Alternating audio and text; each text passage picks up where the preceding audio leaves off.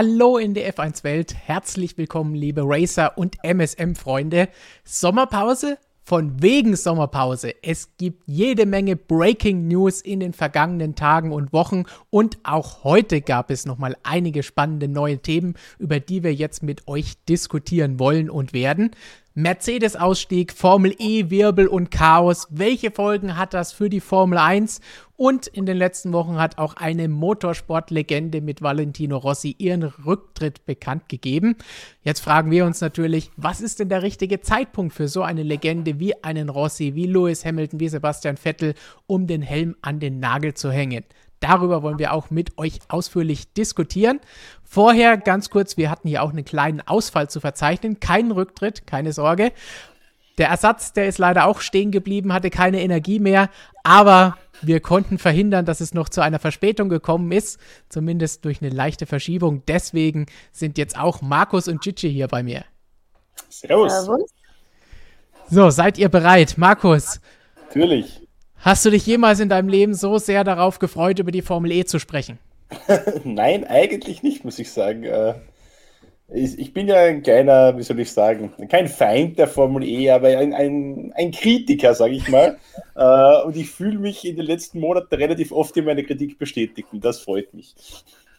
Wenn ich böse wäre, könnte ich jetzt sagen, Chichi, hast du überhaupt schon mal über die Formel E gesprochen? Ja, wir haben schon mal, als es dieses Audi-Boxendebakel ähm, gab, da habe ich meine Meinung kundgetan, dass ich es sehr schlau fand. Die das richtige Spannende Idee, ist, die falsche Ausführung.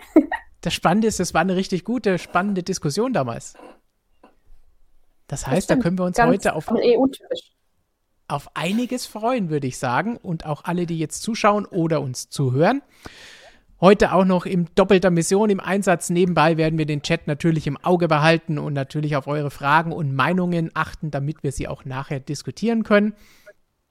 Aber vorher ganz kurz noch der Hinweis für alle, die vielleicht zum ersten Mal mit dabei sind. Ihr könnt hinterher, wenn ihr das Video in der Wiederholung euch anschaut, die Kapitel und die Timecodes unten finden, falls ihr direkt zu irgendeinem Thema springen wollt. Und wer live dabei ist, kann seine Fragen im Live-Chat stellen. Wer sich die Wiederholung anschaut mit dem legendären Hashtag AskMSM, kennt ihr alles schon. Einfach unter jedem unserer Videos damit einen Kommentar schreiben mit diesem Hashtag und vielleicht beantworten wir eure Frage dann demnächst. So, bereit für MSM Live Nummer 72 seit dem Jahr 2020, seit wir das Ganze machen. Wir nähern uns der 100er Marke. Boah, sauber. Gibt es da dann ein kleines Festchen vielleicht? Machen wir, machen wir dann ein kleines Festchen. Wir machen eigentlich immer ein Festchen, oder? Jeden Mittwoch ein kleines Fest. So, ich sehe schon die Frage, wo ist eigentlich Robert, wenn wir über die Formel E sprechen? Ich habe vorhin ausführlich mit ihm gesprochen, um Informationen einzuholen und mit ihm zu diskutieren, was er von der ganzen Sache hält. Aber er ist leider verhindert, nachdem er in Berlin war bei der Formel E und jetzt die DTM auch schon wieder ansteht und 24 Stunden Le Mans. Aber er schaut uns zu, hat er gesagt, von unterwegs und Vielleicht meldet er sich dann, wenn wir zu, zu sehr Blödsinn erzählen. Also können wir das selbst beurteilen und beeinflussen, je nachdem, wie viel Quatsch wir jetzt gleich über die Formel E verbrechen. Ich orte da Zensur, muss ich sagen. Also ich möchte so viel Blödsinn über die Formel E reden, wie ich kann. Gut, Markus darf den Blödsinn erzählen. Und dann kommen wir, denke ich, gleich zu unserem Formel E-Thema, denn es ist ja auch nur zum Teil ein Formel E-Thema. Alle, die jetzt denken, um Gottes Willen, da schalte ich gleich wieder weg, ich will nicht über Formel E irgendetwas hören, das interessiert mich alles nicht. Denn Mercedes ist das Hauptthema und das könnte natürlich auch Einfluss auf die Formel 1 haben, was Mercedes da heute bekannt gegeben hat und allgemein, wie es die Zukunft der Formel 1 aussieht, wie sieht die Zukunft der Formel E aus und hinterher natürlich auch die Diskussion, die Zukunft all unserer großen Rennfahrer, egal ob auf zwei oder vier Rädern, wann sollten sie zurücktreten, wann ist es richtig und wie sehen wir das Ganze. Also es gibt genügend Formel 1-Themen, die wir uns auch noch gleich widmen werden. Und jetzt vielleicht für alle, die nicht wissen, wovon wir die ganze Zeit mit Formel E sprechen, was ist denn da so toll, was ist denn da überhaupt passiert, ganz kurz ein paar Fakten zum Einstieg. Mercedes am vergangenen Sonntag, wer es nicht mitbekommen hat, beim Saisonfinale der Formel E Doppelweltmeister geworden. Das heißt, Nick de Vries hat den Fahrertitel gewonnen, das Team hat die Teamweltmeisterschaft gewonnen, sind damit die ersten vollelektrischen Doppelweltmeister in der Geschichte des Motorsports, denn die Formel E ist seit dieser Saison auch eine Weltmeisterschaft der FIA, wie die Formel 1 zum Beispiel. Heute um 10 Uhr deutscher Zeit hat Mercedes den Ausstieg aus der Formel E bekannt gegeben. Das heißt, nochmal beide Titel abgeräumt und dann ab der übernächsten Saison sind sie nicht mehr in der Formel E dabei. Die kommende Saison, Saison 8 nennt sich das Ganze, sind sie noch am Start, um ihren Titel zu verteidigen. Danach verlassen sie die Formel E. In der Formel E waren sie jetzt, wenn sie dann nächste Saison absolviert haben, drei Jahre dabei, aktuell also nur zwei. Ein Jahr davor, also ein viertes Jahr, waren sie so teilweise dabei, denn da ist HWA, die für sie das Einsatzteam sind, unter eigenem Namen schon mal zum Erfahrungssammeln mitgefahren. Diskussionen gab es da schon seit einigen Monaten in der Formel E und rund um Mercedes, ob sie denn weitermachen oder nicht. Die Hersteller mussten sich zu dem neuen Reglement, zu neuen Autos, ähnlich wie wir in der Formel 1 ab 2022 neue Autos haben werden, mussten sich auch die Hersteller in der Formel E zu den Generation 3 Autos ab der übernächsten Saison bekennen und sagen, ja, da machen wir mit, dann dürfen wir auch am Reglement mitarbeiten.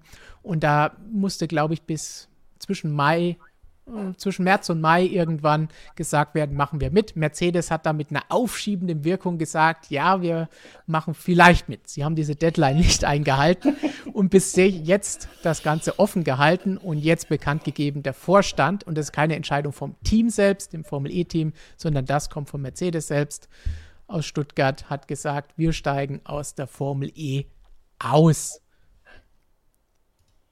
Ich finde es schön, wie du das gesagt hast, so, ja, wir machen vielleicht mit. Das ist so, wie wenn dich irgendjemand fragt, auf den du keinen Bock hast, so, lass uns doch mal was machen und dann so, ja, ja, Nein. klar, machen wir mal was.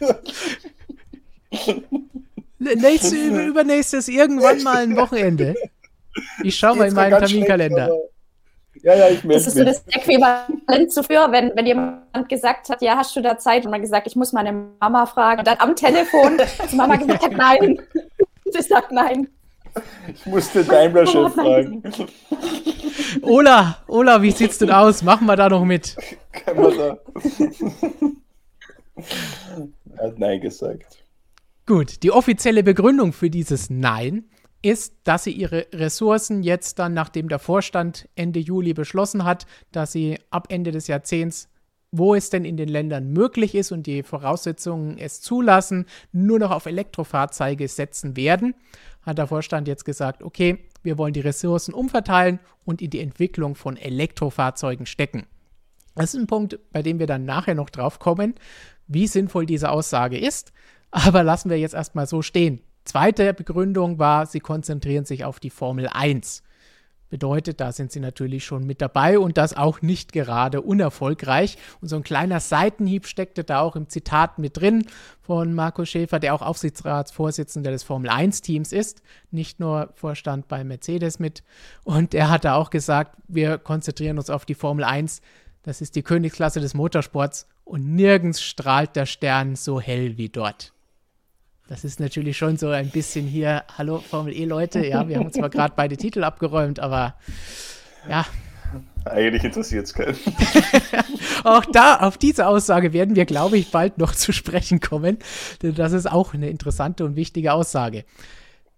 Damit folgt Mercedes jetzt BMW und Audi, die schon vor dieser Saison gesagt haben, jetzt die vergangene Saison war die letzte. Sie sind jetzt schon quasi ausgestiegen, letztes Rennen am vergangenen Sonntag gehabt.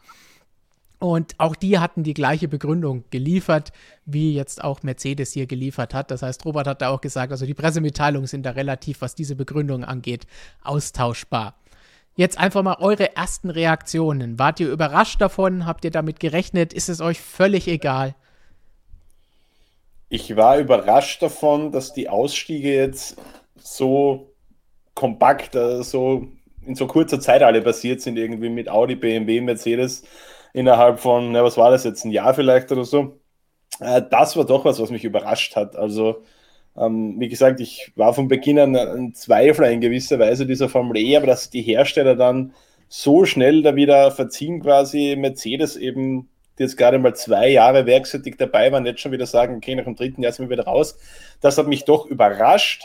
Äh, ich finde es aber absolut verständlich, weil, ja, ich denke, die Formel E scheitert einfach daran, irgendwie die, die Fans zu begeistern und im Endeffekt jeder will sein Produkt promoten im Motorsport und wenn sich keiner anschaut, dann promote ich halt auch nichts. Von dem her, ähm, ja, überraschend, dass es jetzt so schnell gegangen ist, aber insgesamt die, die Tatsache, dass die Hersteller früher oder später wieder, wieder rausgehen und dass es auch mit der Formel E bergab geht, ist jetzt für mich keine große Überraschung, muss ich sagen. Gigi? Ja, also großartig tangiert hat mich das jetzt nicht, das gebe ich einfach ganz, ähm, ganz offen zu. Aber wenn man sich das mal so durchliest, so ähm, seit äh, Audi und BMW bekannt gegeben haben, dass sie auch gehen, das ist irgendwie, irgendwie hat es schon einen komischen Beigeschmack, dass so die ganzen größeren Namen die Formel E verlassen und ähm, alle irgendwie aus der gleichen und dann wieder nicht gleichen Begründung. Also ja, und ähm, Wer, wer hat das gesagt? Ich glaube, der BMW Motorsportchef, der meinte, dass eben die Formel E für ihre Fans momentan nicht so viel tut und dem muss ich einfach schon äh, recht geben, auch wenn ich jetzt nicht äh, die Formel E so regelmäßig verfolge oder da so voll drin bin, aber ja, es, man kann es schon anschauen, aber das scheint auch alles irgendwie. Das ist auch so eine schöne Aussage, wie wir können mal was machen. Man kann es schon anschauen. Es, tu, es tut ja nicht weh, wenn man es anschaut. Aber. Ja. Aber eigentlich so ein bisschen schon. Nein, wir, wir, wir wollen ja jetzt drüber diskutieren. Es gibt ja auch positive Seiten der Formel E. Über alles werden wir gleich sprechen. Schatz mal kurz beiseite. Aber was du eben angesprochen hast, den BMW Motorsportchef, diese Aussage, die der neue BMW Motorsportchef, der ja erst kürzlich angetreten ist, getätigt hat, war ja bei uns im Magazin ein Interview mit Robert für unsere Printausgabe das wir dann auch auf unserer Webseite dazu hatten. Und da hat er es durchaus, du hast es jetzt ja wahnsinnig nett ausgedrückt, der hat das durchaus noch mal ein bisschen anders ausgedrückt, was auch bei der Formel E vielleicht nicht so ganz auf Begeisterung gestoßen ist. Und auch das kann ihr in der nächsten Ausgabe dann nachlesen, wo es dann ein Interview mit Alejandro Agag, also dem Formel E-Chef, gibt, wo er auch mal kurz darüber antwortet, was er von dieser BMW-Aussage gehalten hat und von dem Kollegen, der die getätigt hat. Und er hat, der BMW-Chef hat da ganz klar gesagt, ja, das ist aber nicht, wo unsere Zielgruppe ist, wo unsere Leute sind. Das ist nicht das, wo wir mitfahren wollen. Das bringt uns nichts. Das hat jetzt ich eher, das stand natürlich nicht in der offiziellen Pre Pressemitteilung drin, mhm. aber er jetzt nachträglich, nachdem er die Entscheidung ja eigentlich nicht wirklich noch mitgetragen hat, hat das klar so gesagt. Seine Meinung und das ist durchaus ein starkes Stück. Aber ich meine, es ist ja in gewisser Weise absolut nachvollziehbar, diese Aussage, weil wenn wir jetzt mal drüber nachdenken, wer von euch kennt einen Formel E-Fan? Ich kenne keinen. Ich kenne Formel 1-Fans, ich kenne MotoGP-Fans, ich kenne Rallye-Fans, ich kenne Leute, die Le Mans geil finden, die, die Dakar geil finden, keine Ahnung. Jede Rennserie, glaube ich, irgendwo. Aber ich kenne keinen Menschen, der sagt, boah, Formel E, das ist so richtig geil, das ziehe ich mir jedes Wochenende rein. Nicht mal Leute, die jetzt, von denen ich weiß, die sind begeistert von dem Konzept Elektromobilität sogar die schauen lieber Formel 1 oder MotoGP und nicht Formel E. Also da frage ich mich halt, wo, wo soll da jemals die Zielgruppe sein für diese Rennserie? Ich, ich kann es mir nicht irgendwie ausmalen. Ja. Also da muss ich ganz ehrlich sagen, das ist wahrscheinlich auch so ein Generationending. Ähm, ich kenne jetzt auch niemanden persönlich, aber ähm, auf den ähm, Plattformen, auf denen ich mich rumtreibe, da weiß ich natürlich nicht, ob so ein, so ein Nebenbei-Ding ist. So ja, wenn man Formel 1 anschaut, schaut man halt auch Formel E an, aber ähm, da sind schon einige jüngere Leute, die Formel E verfolgen. Aber ähm, ja, ich meine, ist das ihre Zielgruppe? Das, das weiß man nicht so genau. So wen wollen sie jetzt erreichen? Also, dass sie die hartgesottenen Motorsportfans nicht erreichen, ist ja klar, aber wen wollen sie denn dann haben? Das ist eine interessante Diskussion, da werden wir uns auch gleich drum kümmern. Was Markus da gesagt hat, passt da sehr gut dazu, wenn wir dann drüber sprechen, wie geht es denn jetzt mit der Formel E weiter? Ist das jetzt das Ende? Ist das jetzt das Aussterben der Formel E? Folgen alle anderen Hersteller ihnen da genauso? Aber vorher wollen wir ganz schnell den Mercedes-Block abhandeln, damit wir das schon mal aus dem Weg haben. Und da müssen wir vielleicht, bevor wir über die Formel E sprechen, nochmal drüber sprechen.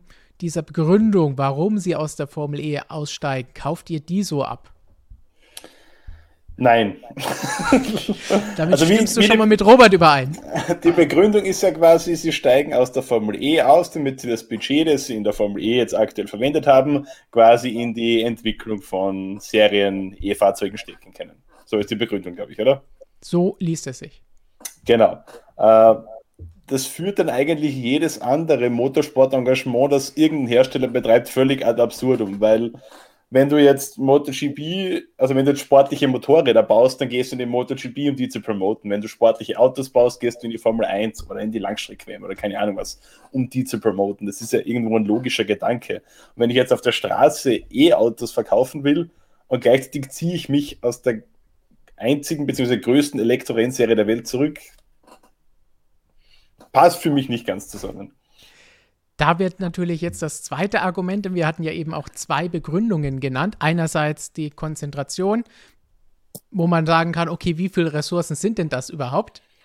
Weil welche Budgetregion sprechen wir da bei diesem Formel E-Team und äh, was was an Personal und würden die denn jetzt auch dann hier Know-how in Autoproduktion für Elektroautos für die Straße einbringen oder nicht? Das ist vielleicht eher zweifelnd oder Robert hat noch andere Begriffe verwendet, die ich jetzt nicht wiederhole.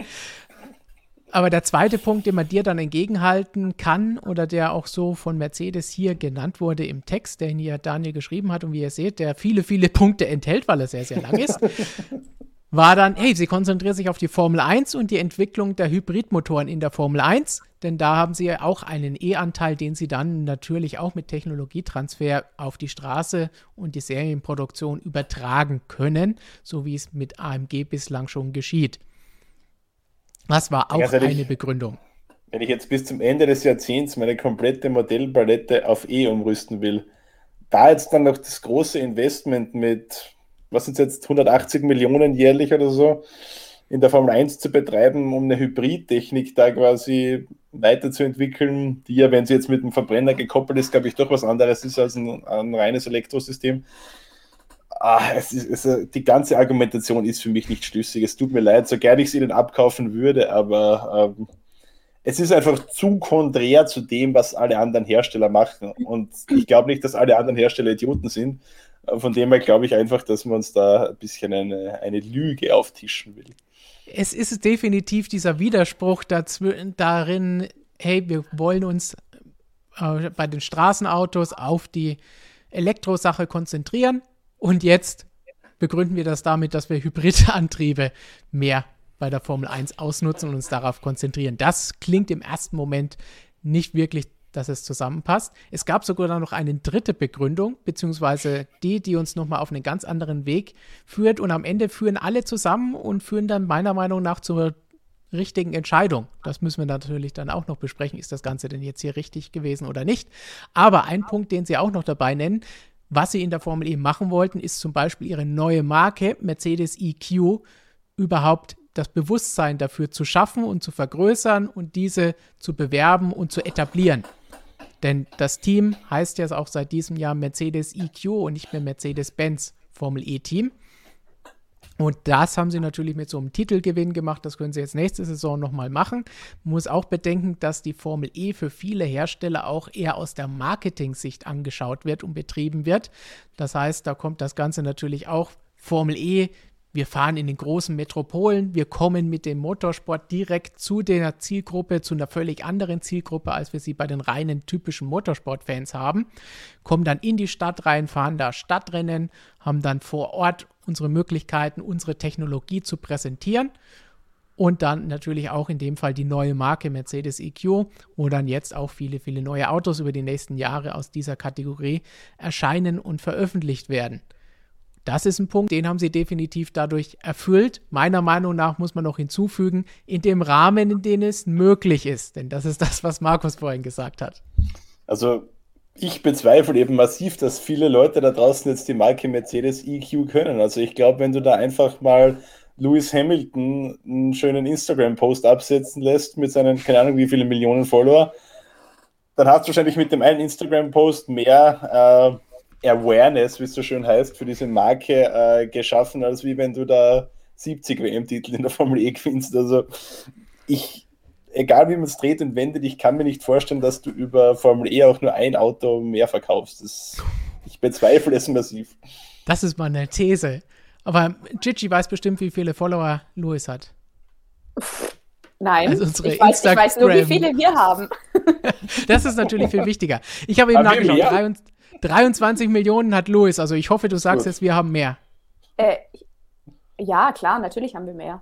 Also, ich glaube, nur eine Null weniger. Sein. Ja, Aber die Zahl ist größer. So. Ja, ja, die Zahl ist auf jeden Fall größer. Das haben wir ihm voraus, das ist schön. Aber ja, ich, ich sehe das auch wie Markus. Also, ähm, also erstmal angefangen mit der komischen Begründung, die irgendwie so ich will nicht sagen unglaubwürdig ist, weil dazu kenne ich mich natürlich zu wenig aus, aber als Laie liest sich das für mich alles so komisch und auch irgendwie so, ja, ich will nicht sagen plötzlich, aber das ist einfach so ein bisschen wie wenn man jemanden fragt, willst du was mit mir machen? Und die Person sagt dann so, ja, ich muss mal überlegen. Und dann kommt sie am Ende, oh ja, mir ist eingefallen, hm, ich hab, muss da auf einen Geburtstag, hm, kann ich leider doch nicht, tut mir leid. Also, ja, hat schon einen komischen Beigeschmack irgendwie, das Ganze. Wir haben ja zum Glück auch viele Zuschauer, die uns gerade zuschauen. Und Two Tactical sagt da auch zum Beispiel auf das, was Markus eben gesagt hat. Ich kannte Mercedes EQ bis gerade eben nicht. Siehst du, danke für den Beweis. Das heißt, selbst der, selbst der Ausstieg hat jetzt was bewirkt. Denn dadurch, dass wir drüber sprechen, bringen wir es jetzt Menschen näher. Ich auch einen schönen... Was, Gigi?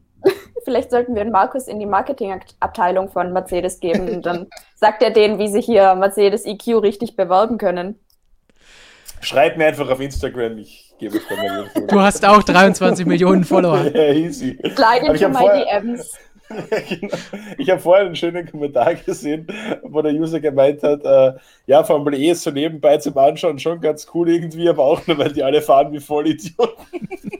das, das ist jetzt die, die, nicht ganz so feine Aussage von dem, was ich jetzt schon mehrfach hier gesagt habe in unserer Live-Sendung, wo ich gesagt habe, Formel E, ich kann eigentlich nur jedem empfehlen, es sich mal ein Rennen anzuschauen, wenn er es noch nicht angeschaut hat. Es geht äh, 45 Minuten plus eine Runde. Das ist spannend, es ist immer Action geboten, es gibt Chaos, es ist immer was los, es ist wahnsinnig unterhaltsam. Ich kann es halt nur nicht ernst nehmen. ja, das, schön, schön zusammengefasst, ja. Das ist meine Aussage zu der Formel E. Und so ein bisschen kommt das ja auch immer wieder rüber. Das werden wir dann auch gleich noch bei anderen Punkten sehen. Aber zurückkommen zu diesen Stadtrennen und dem Marketingaspekt, um den abzuschließen. Da hatte natürlich die Formel E jetzt auch das Problem durch die Corona-Geschichte, dass sie das kaum machen konnten, dass sie teilweise auf permanente Strecken ausweichen mussten oder sechs Rennen innerhalb von neun Tagen auf dem gleichen Berliner alten Flughafen machen mussten, weil es ging nirgendwo anders. Es war wichtig, dass sie überhaupt gefahren sind, aber das hat natürlich auch ein paar Hersteller so ein bisschen verärgert und gezeigt, hm, das bringt uns gar nichts, weil wir sehen das Ganze eigentlich eher wie so eine dreijährige Marketingkampagne. Und die ist halt dann jetzt abgeschlossen und Mercedes sagt dann, gut, brauchen wir nicht mehr. Ja, da wurde der Formel E sicher übel mitgespielt, was das angeht, weil das Konzept grundsätzlich in den Städten zu fahren, das ist ja schon geil. Also ähm, die, die Kulisse, die man da teilweise bei der Formel E hat, in New York oder in ja. Rom oder Paris oder was es alles gab, das ist halt schon beeindruckend. Das ist ja auch wirklich cool und eine gute Idee eben den Motorsport zu den Leuten zu bringen äh, und somit eben auch eine neue Zielgruppe ansprechen wollen zumindest. Die Idee war ja auch schon gut. Das war natürlich einfach Pech, dass es jetzt ein bisschen in diese, in diese äh, Ära mit der Pandemie reingefallen ist. Ähm, das war sicher ein unglücklicher Zustand jetzt da, aber ob das jetzt so ganz groß entscheidend war, habe ich auch irgendwie so meine Zweifel. Es war tatsächlich jetzt sehr unglücklich, das Ganze für die Rennserie. Und wir werden dann gleich noch drauf kommen, wie es bei der Formel E weitergeht. Sie wollen ja tatsächlich auch die richtigen Schritte setzen. Hoffentlich kommen die dann nicht zu spät. Aber da kommen wir gleich drauf. Abschließend, vor, bevor wir überhaupt angefangen haben, schon heute Nachmittag habe ich im Chat hier gelesen, dass jemand reingeschrieben hat, ach, die waren in der Formel E. Das passt eigentlich noch sehr schön zu dem, was wir hier jetzt eben schon von allen, die jetzt zuschauen, gehört haben, dass da noch nicht so ganz, selbst die das muss man ja auch sagen, alle, die jetzt hier zuschauen, das sind ja ultimative Motorsport-Fans. Das sind die, die das eigentlich grundsätzlich wissen müssten. Ja. Dass Formel E existiert, dass Mercedes da mitfährt.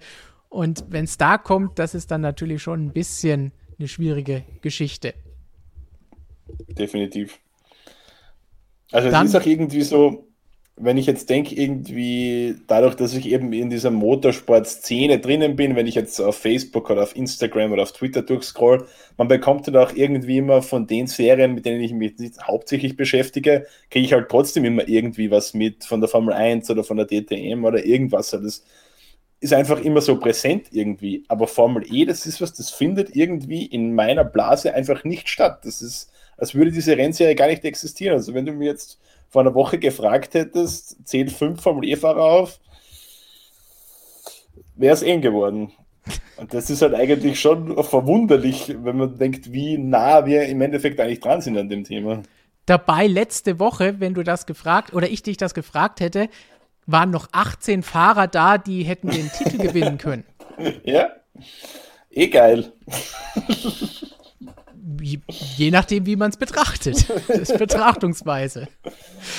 Aber ja, also, du kriegst noch nicht mal fünf zusammen, aber 18 hätten den Titel gewinnen können bei dem letzten Rennwochenende. Das, sagt das jetzt was Schlechtes über mich aus oder über die Formel E?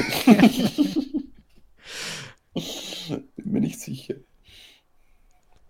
Gut, dann schauen wir jetzt vielleicht mal kurz noch, wie es mit Mercedes weitergehen könnte. Denn was noch in dieser Pressemitteilung drin stand, ist, ja, sie steigen aus, aber es ist schon so formuliert, Mercedes-Benz steigt aus beim Mercedes EQ Formel E-Team. Aber es wird durchaus jetzt geprüft vom Team, das ja beim Formel 1-Team in Brackley ansässig ist, dass dort auch betrieben wird, teilweise von Leuten, die rübergewechselt sind, dass jetzt für die Saison 8, also für die kommende Saison, überhaupt erst darüber gezogen ist, denn bislang war HWA ja die Einsatzmannschaft und das wird jetzt bis auf einige kleinere Tätigkeiten heruntergefahren und dann nur noch von Formel E-Team aus Brackley, also zusammen mit Formel 1 beheimatet, betrieben. Und deswegen untersuchen sie auch, prüfen sie auch, ob sie denn weitermachen können, ob sie einen Käufer finden, um das Team zu verkaufen, ob sie Sponsoren finden, um das Team weiterhin in der Formel E zu behalten und weiterzumachen. Da gibt es diverse Gerüchte, wie wir auch hier in diesem Artikel bei uns auf der Webseite lesen können. Optionen für die Zukunft werden geprüft.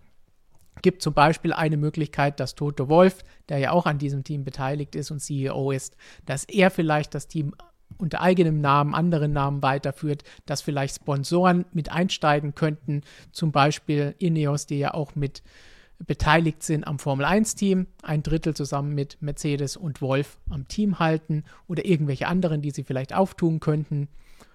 Dann gibt es die Möglichkeit, die ins Spiel geworfen wurde, dass vielleicht Aston Martin in eine Möglichkeit wäre. Da habe ich dann als erstes gesagt, haben denn Aston Martin überhaupt Elektroautos? Da hat auch Robert erstmal gezuckt und nachgedacht, hm, das stimmt. Könnte denn das überhaupt funktionieren? Dann haben wir ein bisschen recherchiert und herausgefunden, ab 2025 wollen sie wohl zwei Modelle auf den Markt bringen.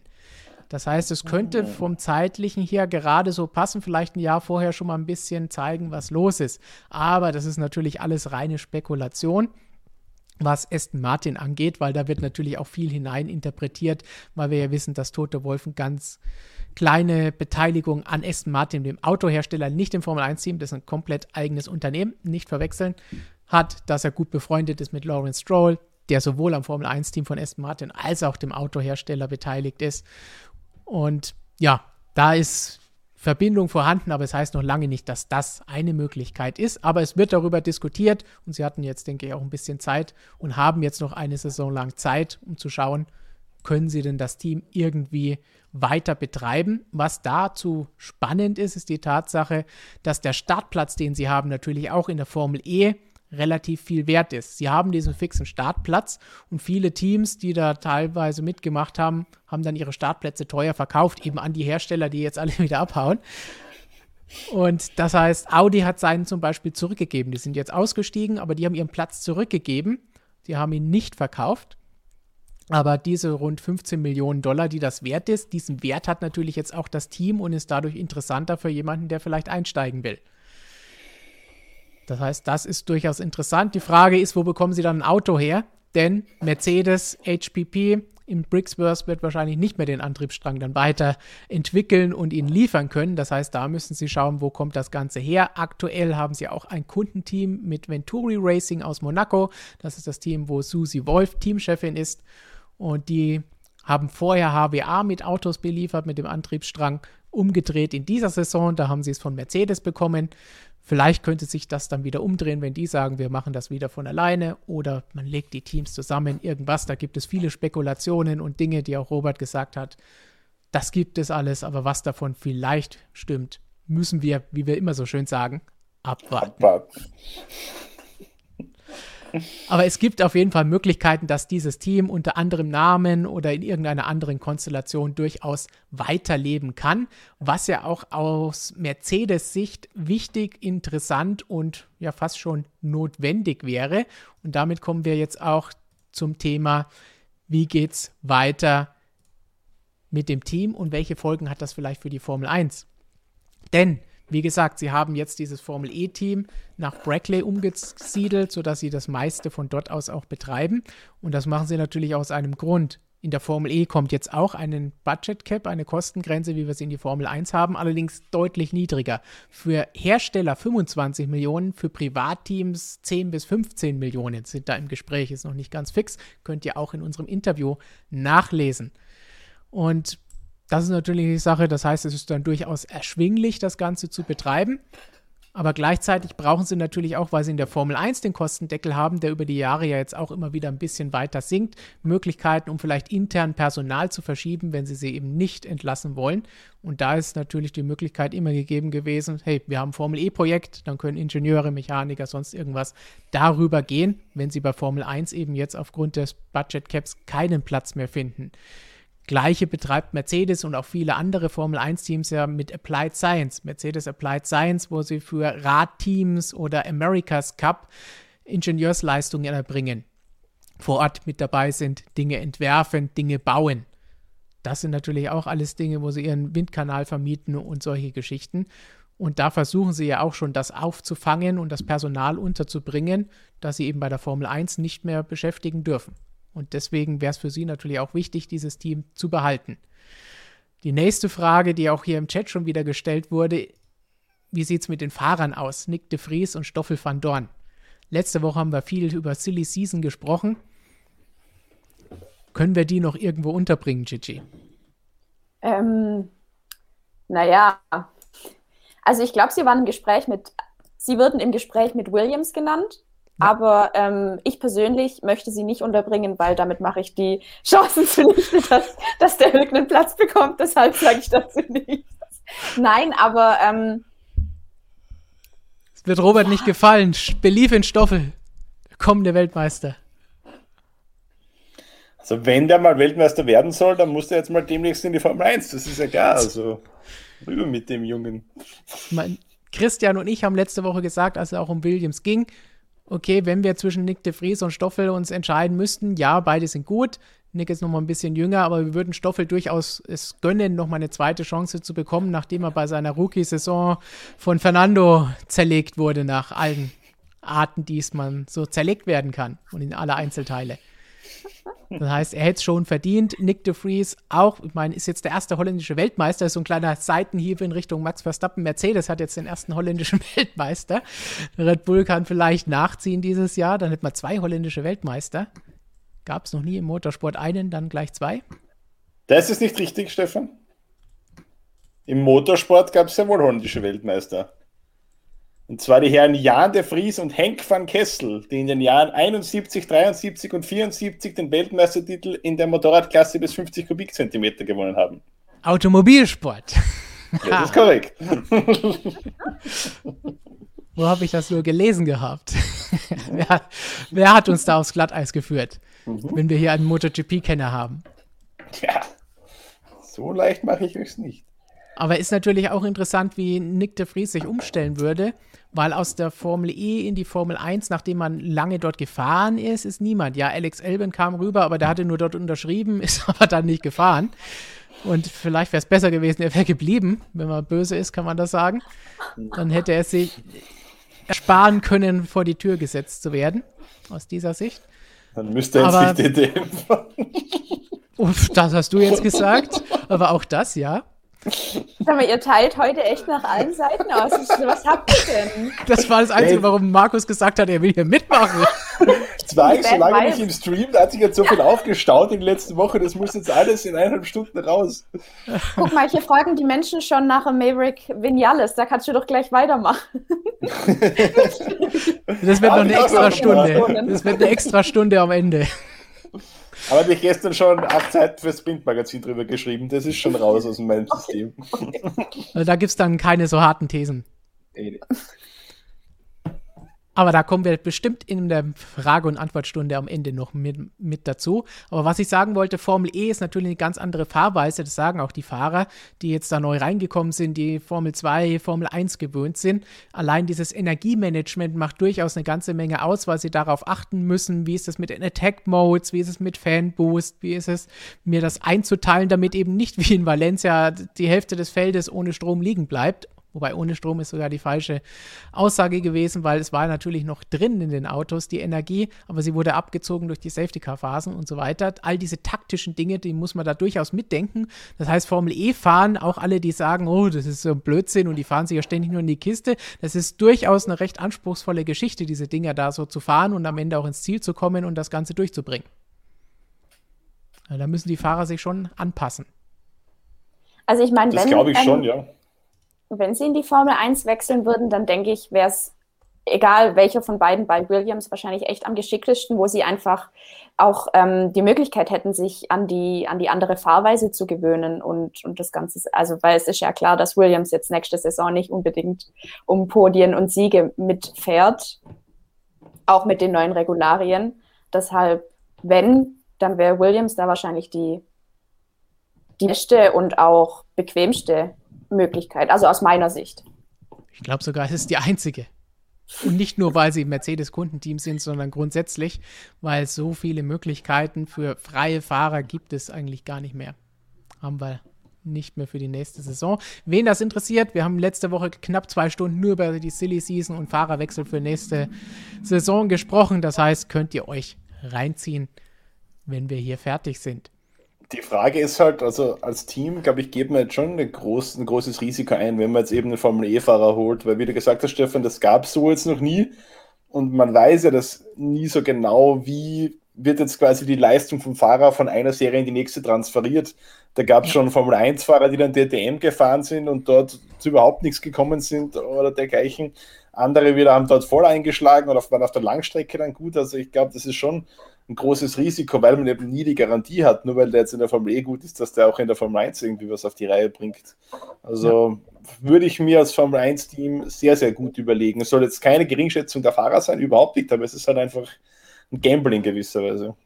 Ja, vielleicht mehr als einen jungen Formel 2-Fahrer zu holen oder wie Chichi sich freuen würde, einen Nico Hülkenberg zu reaktivieren. Also ich höre erst auf zu, zu hoffen, wenn wenn ähm, alle Verträge für die nächste Saison unterschrieben sind. Und dann mache ich eigentlich weiter für 2023. Also ich gebe die Hoffnung nicht auf. Definitiv nicht. Und um diesen Block mit den Folgen für die Formel 1 und Mercedes abzuschließen, gibt es natürlich auch immer die Frage, ist jetzt die Gefahr, dass sie auch aus der Formel 1 aussteigen, weil alle Hersteller ja weg wollen und keinen Motorsport mehr wollen. Ich denke, da haben sie mit diesen Aussagen, die vermehrt hier drin gekommen sind, durchaus die ganze Sache beruhigt und das auch bewusst mehrfach betont, dass sie eben sich auf die Formel 1 konzentrieren wollen und die, wo der Stern ja so sehr glänzt, wie das in dem Zitat drin stand und wo sie mit AMG natürlich sehr eng verwoben sind mit dem Team in Brackley und dass sie das Ganze ausnutzen wollen, auch für Technologietransfer, egal wie sehr man jetzt sagen kann, ob es den tatsächlich gibt. Aber es gibt in gewisser Weise Technologien, die auch in diese Richtung dann gehen. Und vor allen Dingen auch geht es ja dann nicht nur darum, dass das aus dem Auto ausgebaut und das andere eingebaut wird. Das gibt es nicht. Aber es geht natürlich auch um Abläufe, um Geschwindigkeit allein, die man im Motorsport lernen kann, wie schnell da Entscheidungen getroffen werden, wie schnell da Dinge entwickelt werden können, die sonst sehr, sehr, sehr viel länger brauchen würden, Abläufe, die da operativ umgesetzt und erlernt werden können, das Know-how, das da gesammelt wird, das kann sehr hilfreich sein bei der ganzen Geschichte und darum geht es natürlich auch. Aber es besteht da jetzt vorerst keine Gefahr, aber wir wissen immer, wie Bernie es gepredigt hat, Hersteller kommen und gehen, wie sie wollen. Das heißt zu sagen, es gibt nie eine Gefahr in zwei, drei, vier, fünf, zehn Jahren, das kann man nicht sagen. Aber jetzt deswegen brauchen wir uns keine Sorgen machen. Aber die meisten machen sich da eh keine Sorgen, denn sie jammern ja nur, Mercedes gewinnt alles und wollen sie gar nicht haben. Ja, es ist halt, also als Hersteller, du hast es auch nicht leicht. Wenn du es zu nichts bringst, dann machen sich alle lustig über dich, so wie es bei ja. Honda jetzt irgendwie jahrelang war. Wenn du zu gut bist, hatet dich auch jeder. Wenn du zu großes Budget hast, passt es keinem. Wenn du zu kleines hast, passt es keinem. Also leicht haben es die Hersteller auch nicht in unserem Sport, das muss man auch sagen. Ja. Nee, das ist, man kann es nie allen recht machen. Nee, definitiv nicht. Dann schauen wir mal, ob wir es der Formel E recht machen können mit unseren Aussagen oder wenigstens Robert. Nicht, dass der ganz böse wird, wenn er jetzt hört, was wir sagen zu der Frage. Mercedes ist weg, BMW ist weg, Audi ist weg. Drei von vier deutschen Premium-Marken sind damit weg. Nur noch Porsche bleibt der Formel E. Dann ab der Gen 3 weiterhin erhalten. ist ein schlechtes Zeichen, ist schlecht fürs Prestige, ist die Formel E jetzt damit am Ende. Robert hat selbst zugegeben, es ist schon eine böse Delle, die sie dadurch bekommen haben mit diesen drei Marken, die jetzt weg sind. Was sagt ihr dazu als Reaktion zur Zukunft der Formel E? Wie sehr schadet das Ganze? Ich spiele jetzt mal die optimistische und sag, klar schadet es der Formel E, aber vielleicht, also man sagt ja immer, jede Türe, die sich schließt, da gibt es dann eine neue Türe, die sich öffnet. Vielleicht ist das ja jetzt auch eine Möglichkeit für die Formel E. Und ich meine, die haben ja jetzt sicher auch, also sie haben daraus gelernt, dass ihnen die äh, Hersteller so abhanden kommen, weil es gibt ja jetzt auch diese Strafzahlungen, wenn man irgendwie seine Verträge nicht erfüllt. Deshalb, also es wäre schön zu sehen, wenn die Formel E das als, als ähm, Ansatz zum Umdenken nimmt, dass ihnen auf einmal die drei großen deutschen Fahrzeughersteller einfach so davon gelaufen sind und dass sie sagen, okay, was können wir besser machen, damit die bleiben wollen? Wie können wir vielleicht auch in der Kommunikation miteinander und im Verhandeln, wie können wir das einfach so gestalten, dass die Hersteller gerne bei uns bleiben? Deshalb, ja, also es bleibt zu hoffen, dass die Formel E und ihre Verantwortlichen das machen. Es wäre schön. Passend dazu haben wir gleich eine Aussage auch von Alejandro Agag aus dem Interview mit Robert. Aber Markus, erstmal du. Ich glaube, die Formel E ist nicht am Ende, aber was da die letzten Monate passiert ist, glaube ich, ist in gewisser Weise der Anfang vom Ende. Uh, und zwar glaube ich, dass weil die Formel E, glaube ich, für niemanden, der da drinnen engagiert ist, für keinen Fahrer, für kein Team und auch nicht für die ganze Führungsebene um Alejandro Agag, glaube ich, wirklich ein Herzensprojekt ist.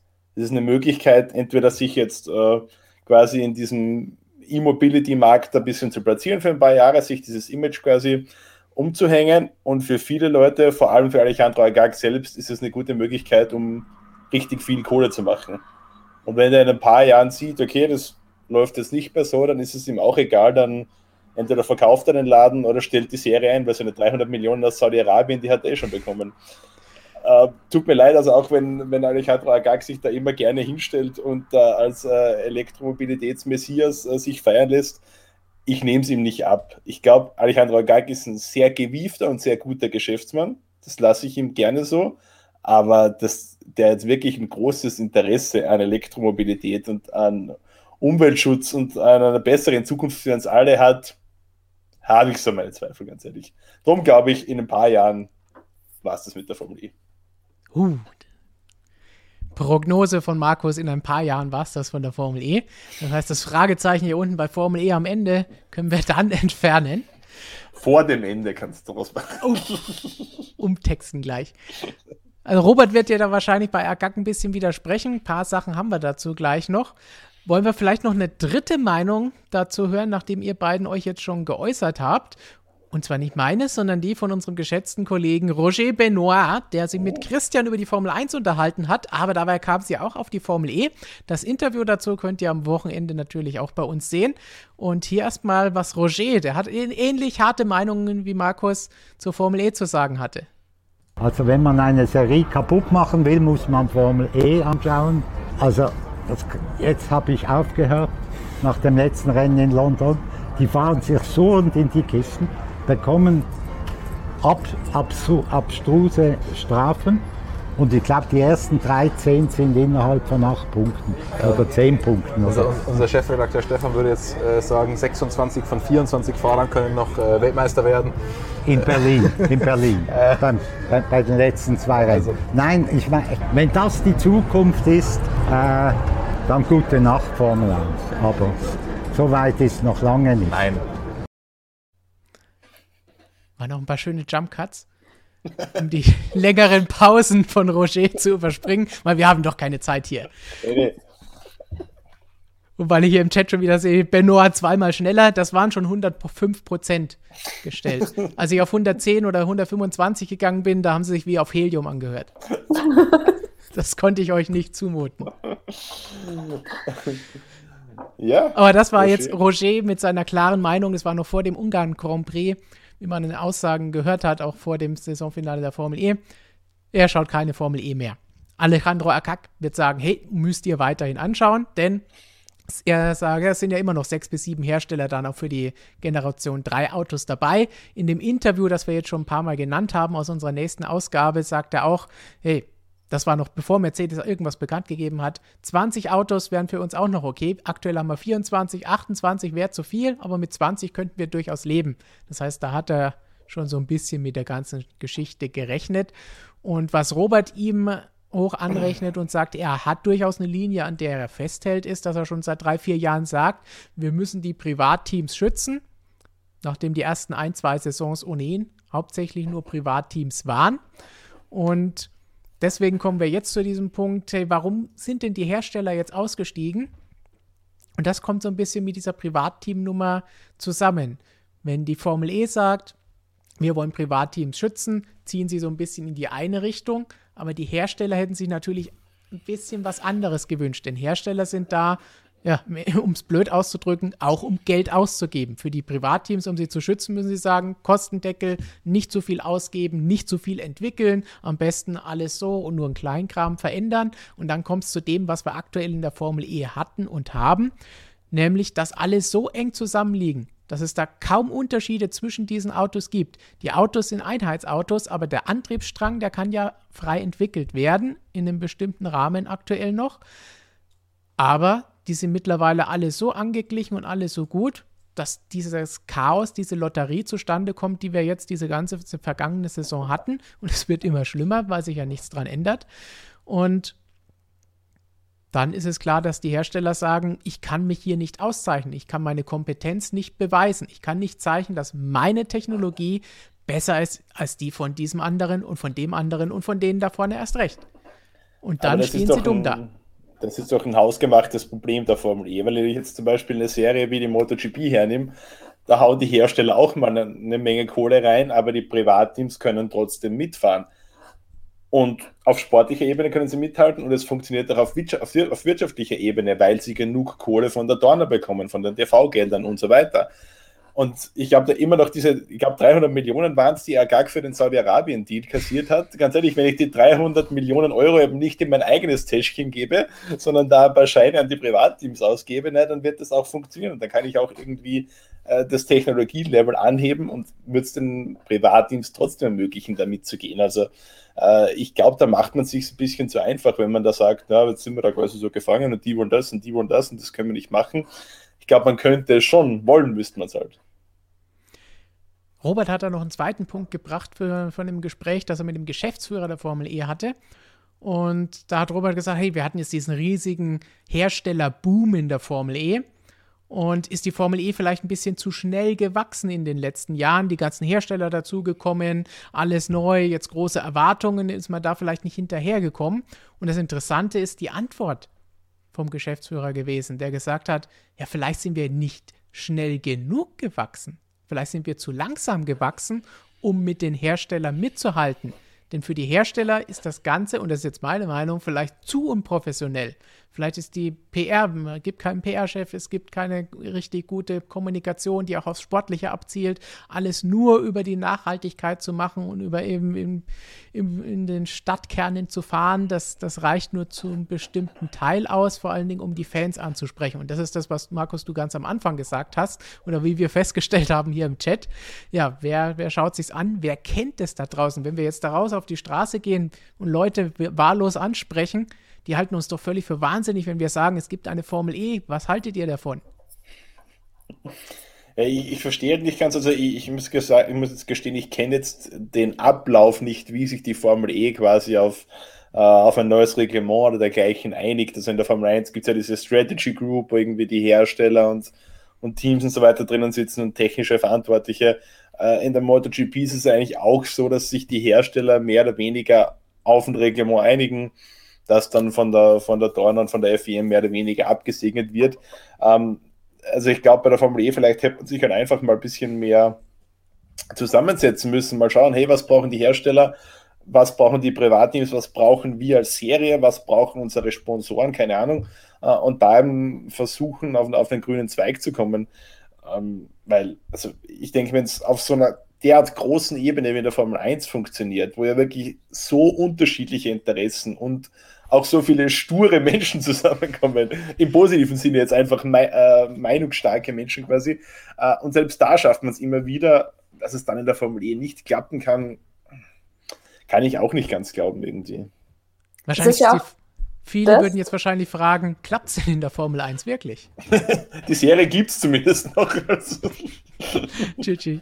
Das ist ja auch das, was ich ähm, gesagt habe, von wegen, dass die Formel E das jetzt mal als Chance nutzen sollte, weil ich meine, wenn sogar Menschen, die die Formel E jetzt gar nicht interessiert, die damit gar nichts am Hut haben, wenn sogar die merken, dass es da interne Kommunikationsprobleme gibt, beziehungsweise halt, ähm, dass die Kommunikation ausbaufähig ist, warum fällt es denen dann nicht auf? Ich meine, da, da müssen doch, theoretisch müssten da doch Menschen sitzen, die irgendwo ähm, PR studiert haben oder Kommunikationswissenschaft oder irgendwas in die Richtung, die einfach merken, wenn, wenn da was im Argen ist, aber scheinbar tun sie das ja nicht. Und deshalb, ähm, ja, sollten sie sich mal darum kümmern. Oder sie holen einfach Markus, der auf den Tisch haut und sagt, so, und hier Mercedes, wenn ihr euer EQ ähm, an, anpreisen wollt, dann lasst einfach mal Louis was posten. Ja. Markus, wir leihen dich mal für eine Woche aus. Das ist dann so wie beim Fußball. Dafür nehmen wir dann 10% von den, nee, 10% von den 300 Millionen, die du jetzt schon oft erwähnt hast, nehmen wir, da darfst du mal eine Woche oder 10 Tage, 1% pro Tag hin und dann machen das wir weiter. Passt. Dann, dann ist die Formel E gerettet. Fertig in Graz. Ja, dann, dann können wir das Studio auch uns finanzieren purem Gold. Dann müssen wir alles nochmal neu machen. Dauert es nochmal so lang. Raus mit alten Zeug. Das alte Zeug, das wir jetzt gerade reingebaut haben, das Christian, Flo und Samuel in Schwerstarbeit da ja. mittlerweile aufgebaut haben. Werdet Schaut ihr hoffentlich auch bald mal, bald mal zu sehen bekommen.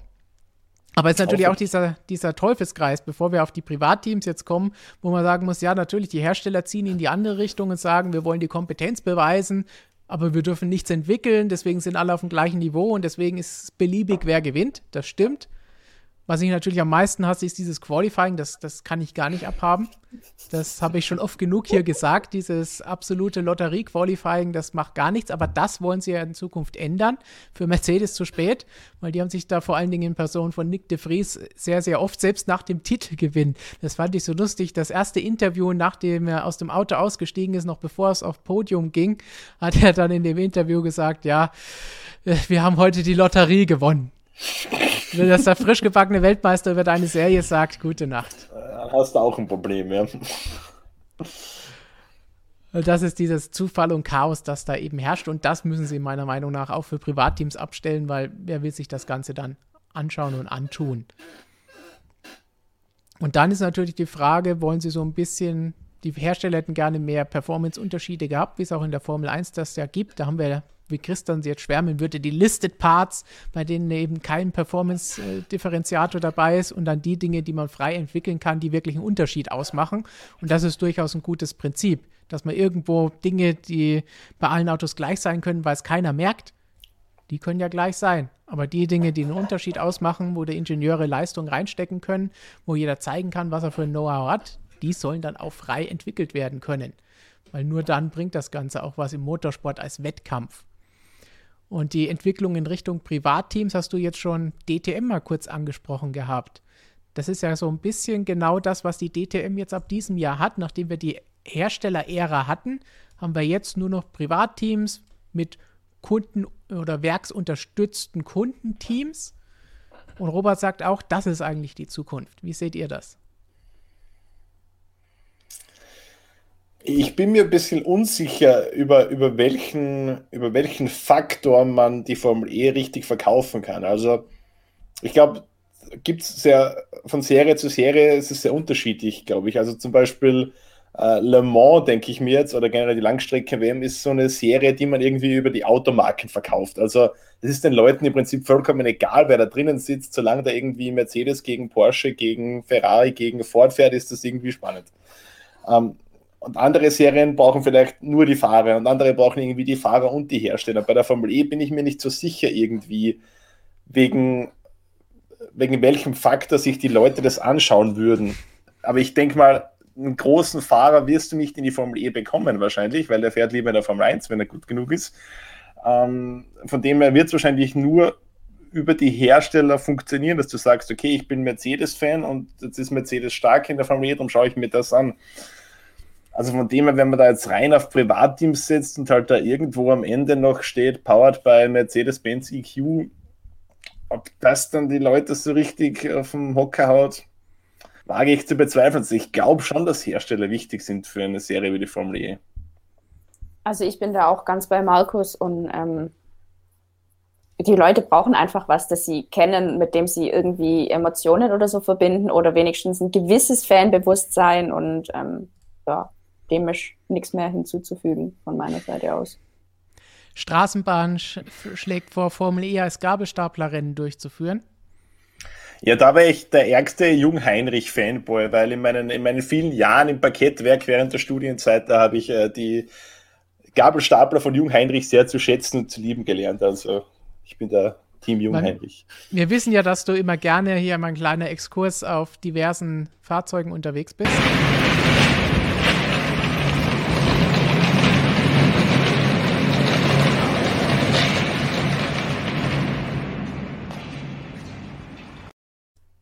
Ja, wenn Kinderspiel, ne? Äh, vielleicht waren das schon Testfahrten für die Formel E bei uns. War ein bisschen lauter vielleicht als die Formel E-Autos. Ja, also das kleine Motorsportzentrum, das wir uns da aufgebaut haben in unserem neuen Büro mit Scooterrennen, mit diesen Transportwagen da, also das ist schon relativ beeindruckend. Das ist, ja. ich würde sagen, nach dem Red Bull Ring die zweitbeste Motorsportanlage in Österreich. Wer es nicht glaubt, hier ist auch nochmal die Variante, die ihr vielleicht schon mal gesehen habt.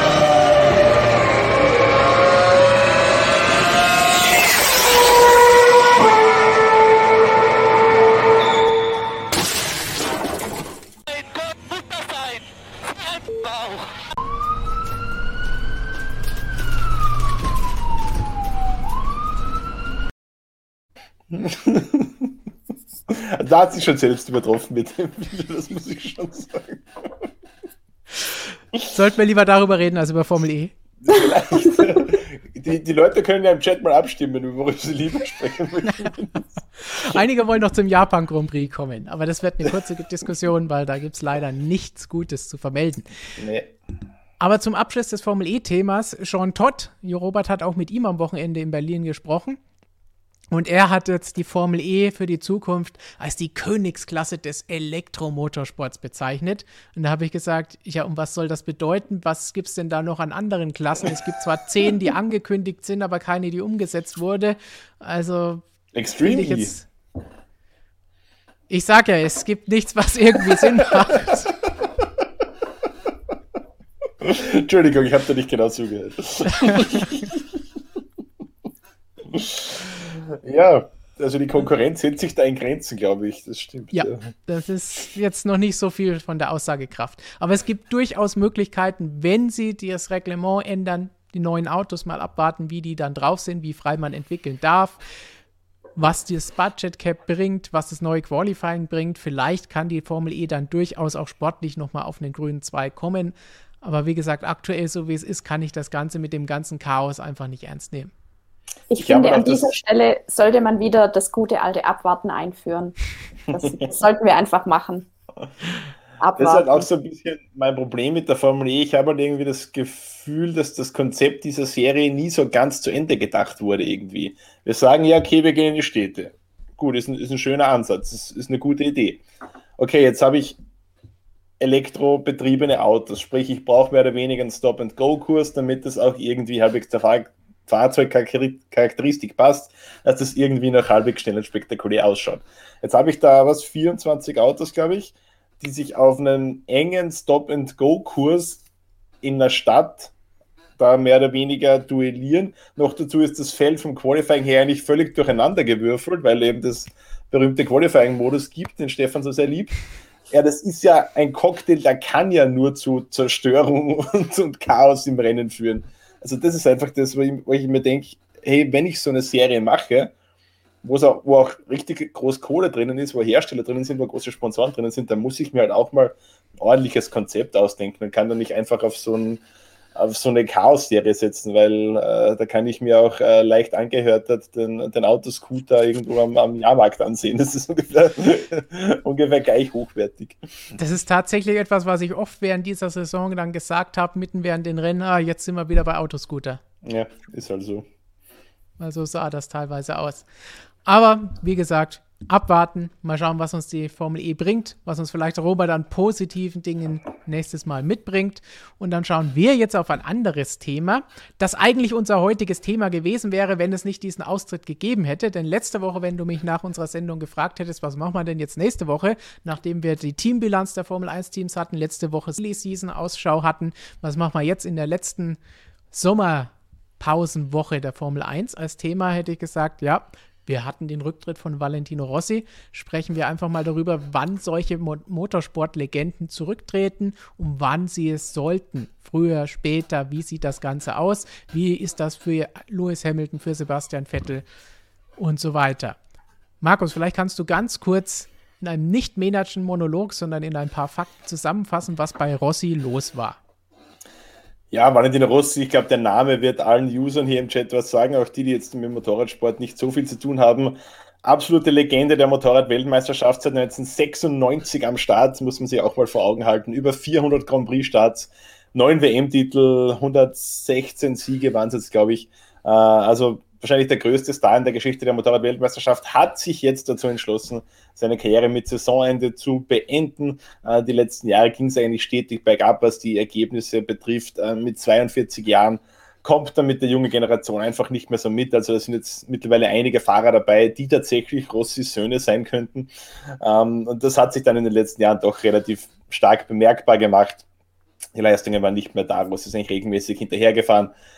Und das hat er jetzt offensichtlich auch selbst eingesehen und hat sich dazu entschlossen, mit Jahresende den MotoGP-Helm an den Nagel zu hängen. Und damit hat er diese schwierige Frage, die sich alle Spitzensportler irgendwann mal stellen müssen, beantwortet, wann aufhören. Am Höhepunkt mit irgendeinem großen Erfolg, wenn man vielleicht schon am absteigenden Ast ist, wenn man vielleicht ganz unten plötzlich angekommen ist, ist es zu früh, ist es zu spät. Schwierige Geschichte. Rossi hat selbst gesagt, könnt ihr auch alles nachlesen auf unserer Webseite oder in unserer neuen Ausgabe, wo ich es gelesen habe, denn da haben wir was, 16 Seiten mhm. in drei Artikeln verteilt zu Valentino Rossi und den Reaktionen und seinen besten Momenten in der MotoGP. Und Rossi selber hat da auch gesagt, also letztes Jahr wäre ich noch nicht bereit gewesen, zurückzutreten. Jetzt bin ich es schon. Ja. Das, ist, fand, das fand ich eigentlich das Interessanteste bei der ganzen Geschichte, wo er selber dann auch einsieht. Also letztes Jahr war ich einfach noch zu sehr der Racer, der ja. einfach gesagt hat, ich kann das noch schaffen, ich kann noch gewinnen im Zweifel. Und jetzt sieht er ein, okay, das reicht nicht mehr ja. und nochmal dann im neuen Team, dem eigenen Team auf einem anderen Motorrad fahren, das, das will ich mir nicht mehr antun. Was ich auch ganz schön gefunden habe, die Aussage von ihm, wo er gesagt hat, ja, der richtige Zeitpunkt, den gibt es im Endeffekt für einen Menschen wie ihn nicht, weil wenn er könnte, dann würde er noch 10 oder 15 Jahre in der WM fahren. Aber es kommt halt irgendwo einfach der Punkt, wo man einfach einsehen muss, okay, jetzt hat es keinen Sinn mehr. Und wie du gesagt hast, vor ein, zwei Jahren hat er halt irgendwie noch geglaubt, vielleicht kann er es doch nochmal rumreißen, auch im sehr reifen MotoGP-Alter. Aber jetzt war wohl einfach der Punkt erreicht, wo er gesagt hat, okay, MotoGP-Fahren ist zwar noch geil, aber äh, Wenn es halt nur noch um 15., 16., 17. Plätze geht, dann ja. ist die Zeit gekommen, um Ciao zu sagen.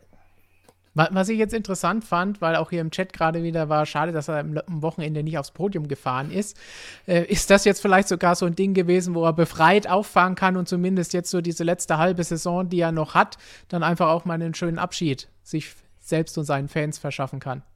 Denke ich schon. Also auch wenn er das, das Podium dann am Ende verpasst hat, eben, also Valentino Rossi habe ich seit langem nicht mehr so gut gelaunt gesehen. Dann hat es einfach richtig Spaß gemacht, dieses vollkommen verrückte Rennen. Also äh, der hatte richtig Bock da drauf, ähm, war dann auch wirklich sehr gut gelaunt auf der, auf der Auslaufrunde, hat dann mit seinen Fans gefeiert. Natürlich auch schön für ihn und für die anderen Fahrer, natürlich endlich wieder mal vor eine ordentliche Kulisse zu fahren in Spielberg. 85.000 Zuschauer am Rennsonntag. Ja. Ähm, also ja, ich glaube schon, dass er in der letzten Saison jetzt vielleicht auch mal in einem Rennen, wenn es wieder mal so ein Flag-to-Flag-Rennen gibt oder so, einfach mal ein bisschen pokert, weil es ja egal ist, er hat ja nichts zu verlieren im Endeffekt. Und wäre natürlich äh, ein Märchen gewesen, wenn er dann nochmal den Sprung aufs Podium geschafft hätte oder vielleicht ihn sogar nochmal schafft. Aber unter normalen Umständen wird es halt ganz, ganz schwer. Wir haben dazu auf unserem Motorradkanal, wenn ihr den noch nicht abonniert habt, springt da auch mal rüber. Motorsportmagazin Motorrad hier auf YouTube. Und da könnt ihr auch immer Videos von Michael und Markus zur MotoGP und allen weiteren Motorradrennserien, sofern sie spannende Themen gerade liefern, euch anschauen. Und da hatten wir ein Interview mit Eddie Mielke ja, ja, jahrzehntelang kann man schon sagen, MotoGP begleitet als Kommentator, kennt Valentino Rossi schon sehr, sehr lange. Und Michael hat mit ihm gesprochen und da hat er auch darüber gesprochen, hey, war das jetzt, jetzt der richtige Zeitpunkt? Und da hören wir doch auch nochmal schnell rein. Also ich glaube, das ist ein Prozess gewesen, den sie sich genau überlegt haben. Ja, und dann bei der Analyse der Ergebnisse, auch bei dem, was er äh, ja die ganze Zeit investiert noch an, an Leistung. Äh, das ist ja nach wie vor so, auch wenn er ein bisschen hinten dran fährt. Letztes Wochenende ist er 13. geworden, also war in den Punkten, aber weit weg von der Spitze. Äh, das ist ja nicht so, als wenn das ein äh, Urlaubsprogramm wäre, was er da im Moment gerade macht. Das alles zusammen wird dazu geführt haben, dass er sich entschlossen hat, seine Karriere zu beenden. Und ich finde es auch gut so. Also noch ein Jahr hinterherfahren wäre nicht gut gewesen für seine Reputation.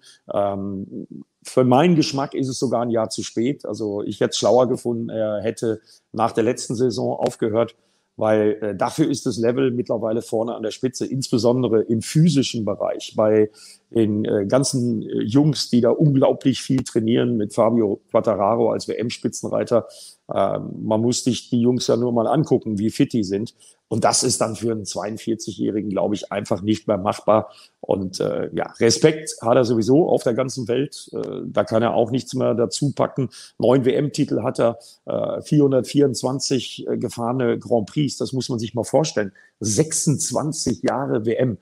Äh, die Karriere ist und bleibt einmalig und ich behaupte auch, es wird keinen mehr geben, der solch eine Karriere äh, je wiederholen kann. Sehen wir im Moment ja jetzt auch gerade bei Marc Marquez, wie der zu kämpfen hat, nach seiner Verletzung zurückzukommen. Also man muss topfit sein und äh, das funktioniert dann eben mit 42 nicht mehr. Deswegen Chapeau und ich finde es gut, dass er es macht, weil Legende bleibt ja sowieso. Markus, glaubst du auch, dass es zu spät war? Und dann gleich gehen wir dann weiter. Welche Formel-1-Fahrer ist es da vielleicht schon zu spät? Ja, ich, ich bin da schon bei Eddie, aber im Nachhinein ist man halt immer klüger. Ähm, ganz ehrlich, vor, wie lange ist es jetzt aus? Neun Jahren, als Valentino Rossi seine zwei schwierigen Ducati-Jahre hatte. Da haben auch alle gesagt, ja, was will der jetzt nochmal bei Yamaha? Der ist ja sowieso schon so alt, der soll jetzt einfach, soll mal gut sein lassen, soll aufhören. Ja, und was war 2015? Wäre man H-Weltmeister geworden nochmal. Also, ja. Ähm, ich glaube, diese Ausnahmekönner, wie es eben Valentino Rossi ist oder wie es eben ein Lewis Hamilton in der, in der Formel 1 ist, die darf man nicht mit, mit normalen Maßstäben betrachten irgendwie. Also solange die auch nur den Funken Hoffnung in sich haben, das nochmal quasi rumzureißen, so wie es Rossi eben schon einmal oder mehrere Mal in seiner Karriere gelungen ist, solange der Funken noch da ist, werden diese Menschen das probieren. Jetzt hat er es halt über drei Jahre hinweg probiert. Ich würde sagen, drei Jahre kann man ungefähr sagen, wo es jetzt wirklich schwierig war für ihn. Und dann irgendwann hat er einfach gesagt, okay, jetzt probiere ich es seit drei Jahren, es wird nichts mehr, dann lasse ich es jetzt. Aber ich kann diesen Gedanken schon nachvollziehen, dass man sagt, okay, vielleicht geht es ja doch nochmal. Es ist mir schon mehrfach gelungen, quasi. Ähm, ich war schon mehrfach tot gesagt und ich habe die Auferstehung wieder geschafft. Warum soll es nicht nochmal klappen? Also, ja, ich, ich gebe Eddie recht. Ja, ähm, es wäre besser gewesen, vielleicht vor einem oder zwei Jahren zurückzutreten, mit dem Wissen, das wir heute haben. Aber damals, der konnte es ahnen, hätte genauso gut nochmal andersrum laufen können. Also, ja. ähm, ich finde es immer besser, irgendwie weil, weil man oft sagt irgendwie so, ja, der Sportler hat da jetzt quasi sein Denkmal zerstört, weil er halt die letzten Jahre irgendwie nicht mehr so konkurrenzfähig war, nicht mehr die Erfolge gefeiert hat.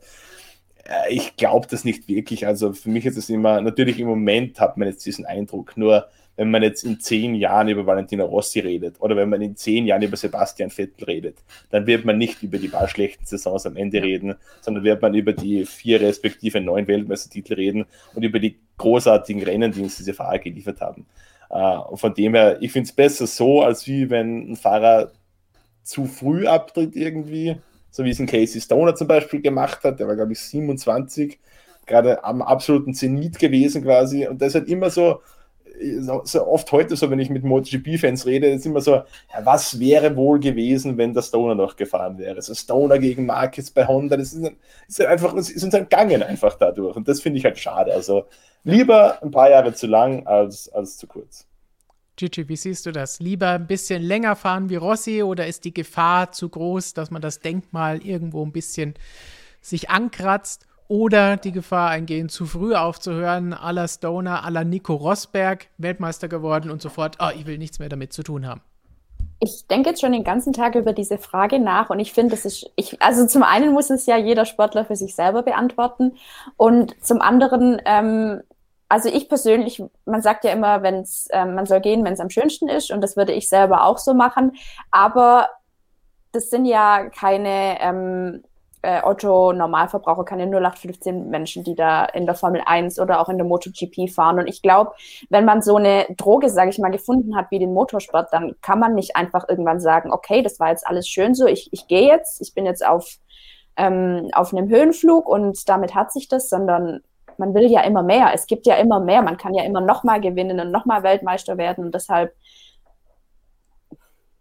ja, schon. Ich sehe das schon wie Markus auch. Also lieber noch ein paar Jahre länger und ähm, irgendwann haben sich die Medien und alle anderen sowieso so sehr eingeschossen, dass es gar nicht mehr schlimmer geht und man gar nicht mehr schlimmer runtergemacht werden kann. Und ich glaube, dann ist einem das sowieso auch egal. Aber es ist, glaube ich, ein interessanter Faktor, den Gigi da genannt hat, diese Droge quasi. Also, ja. wenn wir jetzt den Fall Valentino Rossi hernehmen, der ist mit 16 in die WM gekommen. Sein ganzes erwachsenes Leben hat Valentino Rossi als Rennfahrer in der Motorrad-Weltmeisterschaft verbracht. Der kennt ja nichts anderes. Der kennt ja kein anderes Leben. Äh, also von dem her ist es schon irgendwie eine heftige Umstellung, die er da durchmacht, weil wenn man sagt, okay, wenn ich jetzt meinen konkreten Fall her, ich bin mit 80 zur Schule gegangen, dann habe ich meinen Grundwehrdienst geleistet, dann habe ich mein Studium gehabt und dann den Job und das sind so unterschiedliche Phasen immer, aber denen erleben halt immer Motorrad-WM, ich bin Rennfahrer. Und diese Umstellung dann mit 42, also doch schon ein reifes Alter ist, war dann quasi in ein mehr oder weniger normales Leben umzugehen. Also das ist schon ein harter Schritt und ich ja. glaube, vor dem haben viele Fahrer Respekt bis Angst, glaube ich sogar auch. Ich glaube, alle Sportler ja, okay, auf dem Niveau, ja. die, die, die da sind. Was sollen sie da jetzt machen? Ich meine, was soll dann Rossi machen? Er hat jetzt den Vorteil, dass er sich nebenbei ja schon diese vielen Standbeine aufgebaut hat mit seiner, mit seinem Nachwuchsteam, mit der Nachwuchsförderung, mit der, mit der Ranch, jetzt mit einem MotoGP-Team, auch wenn er da jetzt nicht selbst als Teamchef agieren wird, aber als Teambesitzer immerhin und als Repräsentant. Und Papa wird da anscheinend, äh, hat man vorhin auf Instagram gesehen bei seiner Freundin. Also herzliche Gratulation auch an dieser Stelle. Also da hat er dann auch eine schöne Aufgabe quasi. Dann hat er definitiv genug zu tun und muss keine, was soll er sonst machen? YouTube-Videos machen. Wer, welcher Rennfahrer macht das schon? Niemand. Lieber Windel wechseln ist besser. also da würde ich auch sagen, wenn dann doch lieber noch ein. Die Frage ist halt, wie viele Jahre sind zu viel, aber lieber noch mal ein, zwei Jahre zu viel fahren. Fünf, dann wäre es vielleicht ein bisschen schwierig, aber solange man noch ein bisschen Erfolg haben kann, dann ist das alles in Ordnung. Weil die, die andere Gefahr ist ja, dass es vielleicht dann wie bei Michael Schumacher läuft und man dann nach ein paar Jahren sagt, nach dem Rücktritt, okay, ich mache ein Comeback, ich komme wieder. Und ja. dann ist es vielleicht zu spät, weil dann der Speed halt leider doch nicht mehr ganz da ist. Stimmt, ja. Ich denke, es hängt aber auch immer so ein bisschen davon ab, wie man sich ähm, selber definiert oder, oder identifiziert. Also wer, wer ist man, wenn man kein Rennfahrer mehr ist und was, was findet man dann noch, ähm, bei dem man Adrenalin oder Glück verspürt? Und ich glaube, davor haben bestimmt viele Sportler Angst. So, wer, wer bin ich, wenn ich mal meinen Sport nicht mehr mache und bin ich dann überhaupt noch relevant? Und über was kann ich mich dann identifizieren? Über was spreche ich dann? Was mache ich dann überhaupt? Weil es ist ja nicht nur Rennen fahren, sondern auch Training und Entwicklung. Und was, was fange ich mit der Zeit auf einmal an? Merke ich dann, dass ich mich selber als Mensch irgendwie gar nicht so geil finde? Sowas? Das, davor hat man, das ist ja menschlich, solche, solche Ängste zu haben. Und ähm, wenn ich jetzt Motorsportler wäre, würde ich mich mit diesen Fragen auch nicht auseinandersetzen wollen, lieber weitermachen, weil hinterher kann man sich die Fragen immer noch stellen. Ich glaube, ein wichtiger Faktor ist auch, ähm, was da irgendwie reinspielt, warum mache ich Sport? Warum mache ich Leistungssport? Also da gibt es ja ganz unterschiedliche Zugänge. Valentino Rossi hat immer gesagt, weil es ihm einfach Spaß macht, weil er gern Rennen fährt. Ja. Und krasser Kontrast dazu, Jorge Lorenzo hat vor kurzem im Interview gesagt, er hat jetzt nie das Motorradfahren per se so geil gefunden, er hat einfach gern gewonnen. Ihm ging es einfach darum zu siegen. Ja. Und dann ist es natürlich, wenn du da nicht mehr konkurrenzfähig bist oder zumindest nicht mehr siegfähig bist, dann hat es keinen Sinn mehr zum mitzufahren. Wenn du aber mit einem fünften Platz oder so auch gut leben kannst und einfach gerne mal das Spielrennen fährst, ja, dann fahr, fahr halt weiter. Also ich glaube, es ist auch eine Frage, welchen, welchen Anspruch oder welchen Zugang man ähm, zum Leistungssport quasi hat. Das, das erinnert mich jetzt an das perfekte Beispiel dafür.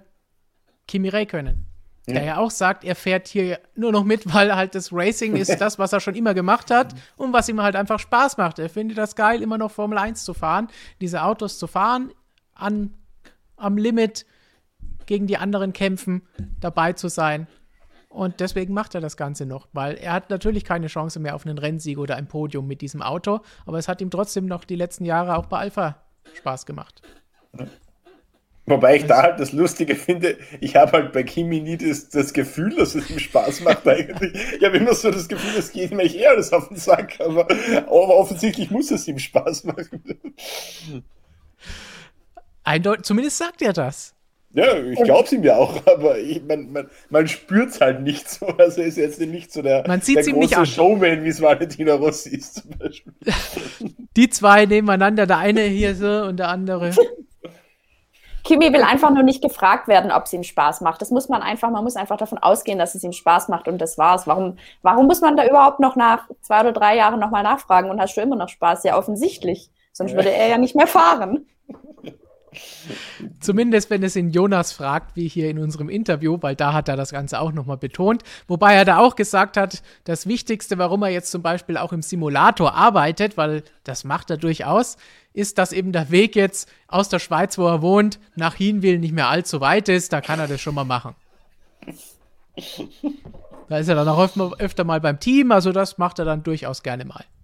Dann macht es noch mehr Spaß. Aber dieser Spaßpunkt bringt uns nochmal zurück zu unserem Kollegen Roger, denn auch den hat Christian natürlich jetzt befragt, hey, wie sieht es mit Vettel aus? Hätte er vielleicht nach Ferrari aufhören sollen oder ist es okay, dass er weitergefahren ist? Mal schauen, was Roger dazu zu sagen hatte. Es hieß immer, der Ferrari hat ihm da nicht so gelegen, ein stabiles Heck und so weiter. Man erkennt aber, ich meine, vor allem zu Saisonbeginn war es ja schon eklatant, wie viele Fehler er da auch wieder gemacht hat. Man denkt nur an Bahrain. Ähm, jetzt zuletzt in Silverstone auch wieder einen Fehler dann im Rennen sich gedreht. Hätte er nicht besser aufhören sollen? Ich glaube, diese, diese Frage kann wirklich nur er realistisch beantworten.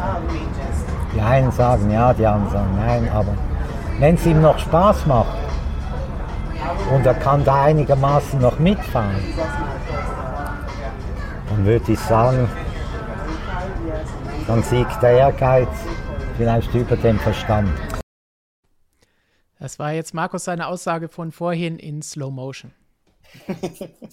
Aber zu, zu, Sebastian Vettel muss man auch dazu sagen, ich habe eigentlich auch gesagt, so, ja, was will denn der jetzt noch bei Aston Martin? Jetzt war bei Ferrari ja schon nichts mehr. Nur jetzt muss man sagen, jetzt war er zweimal auf dem Podium in diesem Jahr, glaube ich, oder? Also das eine wurde zweimal, einmal gestrichen. Genau, ja also mit bisschen Glück, der hätte, hätte schon Rennen gewinnen können für Aston Martin und dann hätte er ja. jetzt für vier Hersteller gewonnen in der Formel 1. Hat das überhaupt irgendein anderer Fahrer geschafft? Würde mir jetzt spontan keiner einfallen. Ähm, also das ist dann schon irgendwie noch was, noch mal was, was man sagen kann, okay, das ist irgendwie so, was ich zu meiner Legacy irgendwie noch hinzufügen kann. Also ja. das ist auch wieder so, so ein Fall. Vettler mal abgeschrieben, jetzt steht er zweimal auf dem Podium. Ist auch wieder so das Phänomen wie bei Rossi. Also die, die ganz Großen sollte man nie zu früh abschreiben. Das ist halt wirklich so, das hat sich oft genug schon bestätigt und ja. Vettel ist jetzt auch wieder in der Position, wo er es uns vielleicht allen noch mal zeigen könnte mit bisschen Glück. Also das Me gibt dieser, dieser Philosophie, das vielleicht zu lange weiterfahren, dann doch wieder recht irgendwo meine, selbst bei Schumacher war es ja so, dass er in seiner letzten Saison noch aufs Podium gefahren ist in Valencia und dass er eine Pole geholt hat, die dann gestrichen wurde wegen einer Sache aus dem Rennen davor. Mhm. Aber das hätte auch sein Sieg werden können in Monaco, wenn das nicht passiert wäre. Weil wir wissen, Monaco, wer kann da überholen? Also das, das wäre natürlich nochmal eine ganz andere Geschichte gewesen. Und dann hätte jeder jetzt wahrscheinlich anders geredet. Ja, die drei Jahre, die haben sich schon gelohnt. Im letzten Jahr hat es dann nochmal geklappt. Ja. Also das ist, wie du sagst, da muss man dann tatsächlich nochmal vorsichtig sein. Und ihr könnt euch darauf freuen, wie gesagt, dieses Interview mit Roger, das gibt es am Wochenende bei uns auf der Webseite. ja, als ich mir diese anderthalb Stunden, die die beiden da geredet haben und voll auf, aufgezeichnet haben, angeschaut habe und an diesem Punkt, den wir eben angeschaut haben in dem kleinen Ausschnitt gekommen bin, muss ich sagen, da habe ich mir auch gedacht, okay, da hätte ich jetzt ganz klar dem, was Christian gesagt hat, sofort widersprochen. Ja, letztes Jahr hätte ich mir die Frage gestellt, sollte er aufhören, weil bei Ferrari, das war einfach nichts mehr vom Team aus, von ihm aus, da ging nichts mehr. Aber jetzt zu diesem Zeitpunkt in der Sommerpause oder vor Ungarn, als dieses Gespräch war, hätte ich gesagt, ja, hallo, einmal Podium gewesen. Ja, er hat ein, zwei Fehler auch noch gemacht, aber haben auch andere in dieser Saison gemacht. Aber er hat deutlich bewiesen, ja, es geht noch. Und wie du gesagt, auch er könnte jetzt dann hier stehen und hätte dieses Rennen gewonnen anstelle von Ocon. Wie wird man dann reden? Tja. Ich denke, wenn man nicht. sich überlegt, aufzuhören, sollte man sich diese Frage vielleicht mehrmals stellen. Also nicht gleich sagen, okay, jetzt kommen die ersten Zweifel auf, sondern wie, wie, du eben gesagt hast, Stefan, ich meine, letzte Saison hat man gesagt, okay, oder hast, hättest du gesagt, selbst sollte aufhören. Einfach, es, es kann ja wahrscheinlich nicht mehr schlechter werden, wenn man mal nicht mal, nicht mal mehr an seine, ähm, an die Top-Leistungen anknüpfen kann. Für einen selber kann es ja nicht mehr schlimmer werden. Aber besser werden kann es trotzdem noch. Man kann wieder auferstehen und deshalb, ähm, das unterstützt eigentlich diese These, dass man, dass man ähm, vielleicht noch zwei, drei Jahre weiterfahren sollte und dann gucken sollte, vielleicht geht's ja doch noch. Es muss ja immer bloß dieser eine Knoten platzen eigentlich.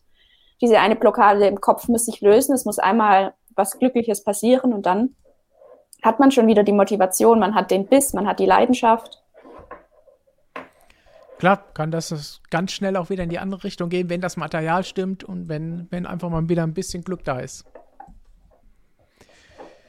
Gut, dann haben wir jetzt ausgiebig über das Karriereende gesprochen und was denn gut wäre oder nicht. Ich glaube, wir sind allgemein zu der Aussicht oder der Ansicht gekommen, lieber ein Jahr länger fahren und dann halt aufpassen, ist es denn wirklich jetzt noch brauchbar, was ich da abliefere.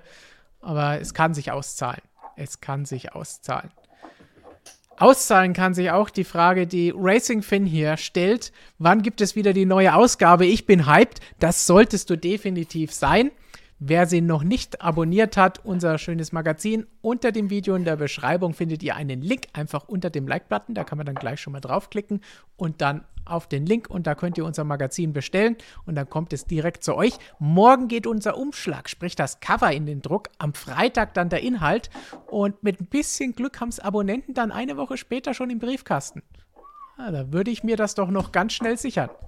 Aber hallo. Ihr werdet es nicht bereuen. Definitiv nicht. Wie gesagt, Markus und Michael haben unzählige Sachen über Valentino Rossi und was sonst so in der MotoGP los war. Auch Maverick Vinales hat Gigi ja vorhin schon Fragen im Chat auch ausgemacht dazu. Wird alles geklärt bei uns im Magazin, auch von Formel 1 Seite sind da spannende Dinge drin und auch die aktuelle Ausgabe, die ihr noch bekommen könnt, wenn ihr es jetzt abonniert, mit einem Interview mit Kimi Räikkönen, mit einem Exklusivinterview mit Max Verstappen, hat noch einiges zu bieten, das auch jetzt in der Sommerpause noch spannend zu lesen sein wird. Also, wenn ihr Lesestoff braucht, könnt ihr euch das direkt holen.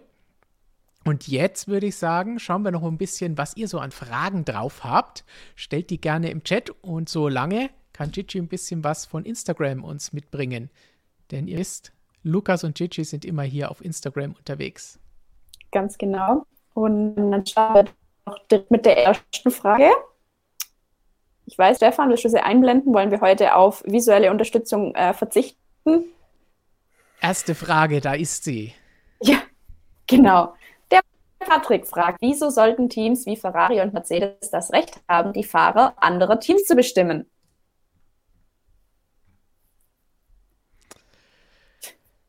so ein bisschen, ich meine, es ist ja jetzt nicht nur in der Formel 1 bei Mercedes oder Ferrari der Fall, es ist ja auch in der MotoGP der Fall. Ja. Wenn Hersteller Nachwuchs- oder Junior-Programme haben, kommt das nun mal häufig vor. Und was heißt zu bestimmen? Ferrari best hat mitbestimmt bei seinen Junioren, bei ihren Kundenteams, vor allen Dingen bei Haas und bei Alpha in dieser aktuellen Saison, wo sie ein Cockpit besetzen dürfen. Aber das wird natürlich dann auch mit den Motoren verrechnet und entsprechend müssen die Teams dann weniger bezahlen. Mercedes äh, ist das Ganze ein bisschen anders. Ähm, George Russell ist natürlich auch ein entsprechender Gegenwert, den man dafür bekommt. Das heißt, als Williams von Anfang an konnte man sich nicht dafür beschweren, George Russell im Team zu haben. Das ist natürlich eher ein Vorteil, wenn man vor allen Dingen drei Jahre lang so einen Fahrer von so einem Kaliber, selbst wenn er im ersten Jahr ein Rookie war, im Team hat und damit fahren darf. Und auch Haas wird sich nicht beschweren, den Namen Schumacher im Auto zu haben. Also ich sehe es auch als normalen Deal irgendwie. Hey, ihr bekommt Material von uns, aber dafür hätten wir halt gerne, dass ihr unsere Nachwuchsfahrer A, B, C, was auch immer, ja. äh, eine Chance gebt. Also ich finde das absolut legitim und ja. Wenn es ein super schlecht, selbst wenn es ein schlechter Fahrer ist, ansonsten, was würden sie machen? Einen Paydriver reinsetzen, der ihnen Geld mitbringt, aber wahrscheinlich ja. schlechter ist als ein Junior von irgendeinem großen Team. Ja. Ist das, wie Markus sagt, eigentlich ein guter Deal. Und wenn nicht, hat man immer noch das, was man auch bei einem schlechten Paydriver hätte. Wollen wir zur nächsten? Sehr gerne. Ähm, da fragt der Wolf Malti, warum hat der YouTube-Kanal zu wenig Abos trotz, trotzdem trotz dem besten Formel 1-Content? Ja, das frage ich mich auch ständig. Wie also wir noch keine Millionen Follower haben können, ganz ehrlich. Erstmal vielen Dank, dass du denkst, dass wir den besten Formel 1-Inhalt liefern. Wuff Malti. Und ansonsten ist das ganz einfach. Also zu wenig ist es natürlich immer aus, aus unserer Sicht. Aber wir sind ja froh, dass wir die 117.000, die wir aktuell haben, auch wirklich haben und dass ihr immer mit dabei seid, dass ihr heute mitschaut, obwohl nicht so wahnsinnig viel los ist in der Formel 1. Und danke, dass ihr alle mit dabei seid. Und alle, die es vielleicht noch nicht gemacht haben, die sich das jetzt anschauen, die können ja vielleicht jetzt unter dem Video auf den Abonnieren-Button klicken und schon haben wir vielleicht ein paar mehr. Vielleicht knacken wir die 118.000 nach dem Stream. Wer weiß. Schön wär's. Sehr schön. Äh, ja, genau.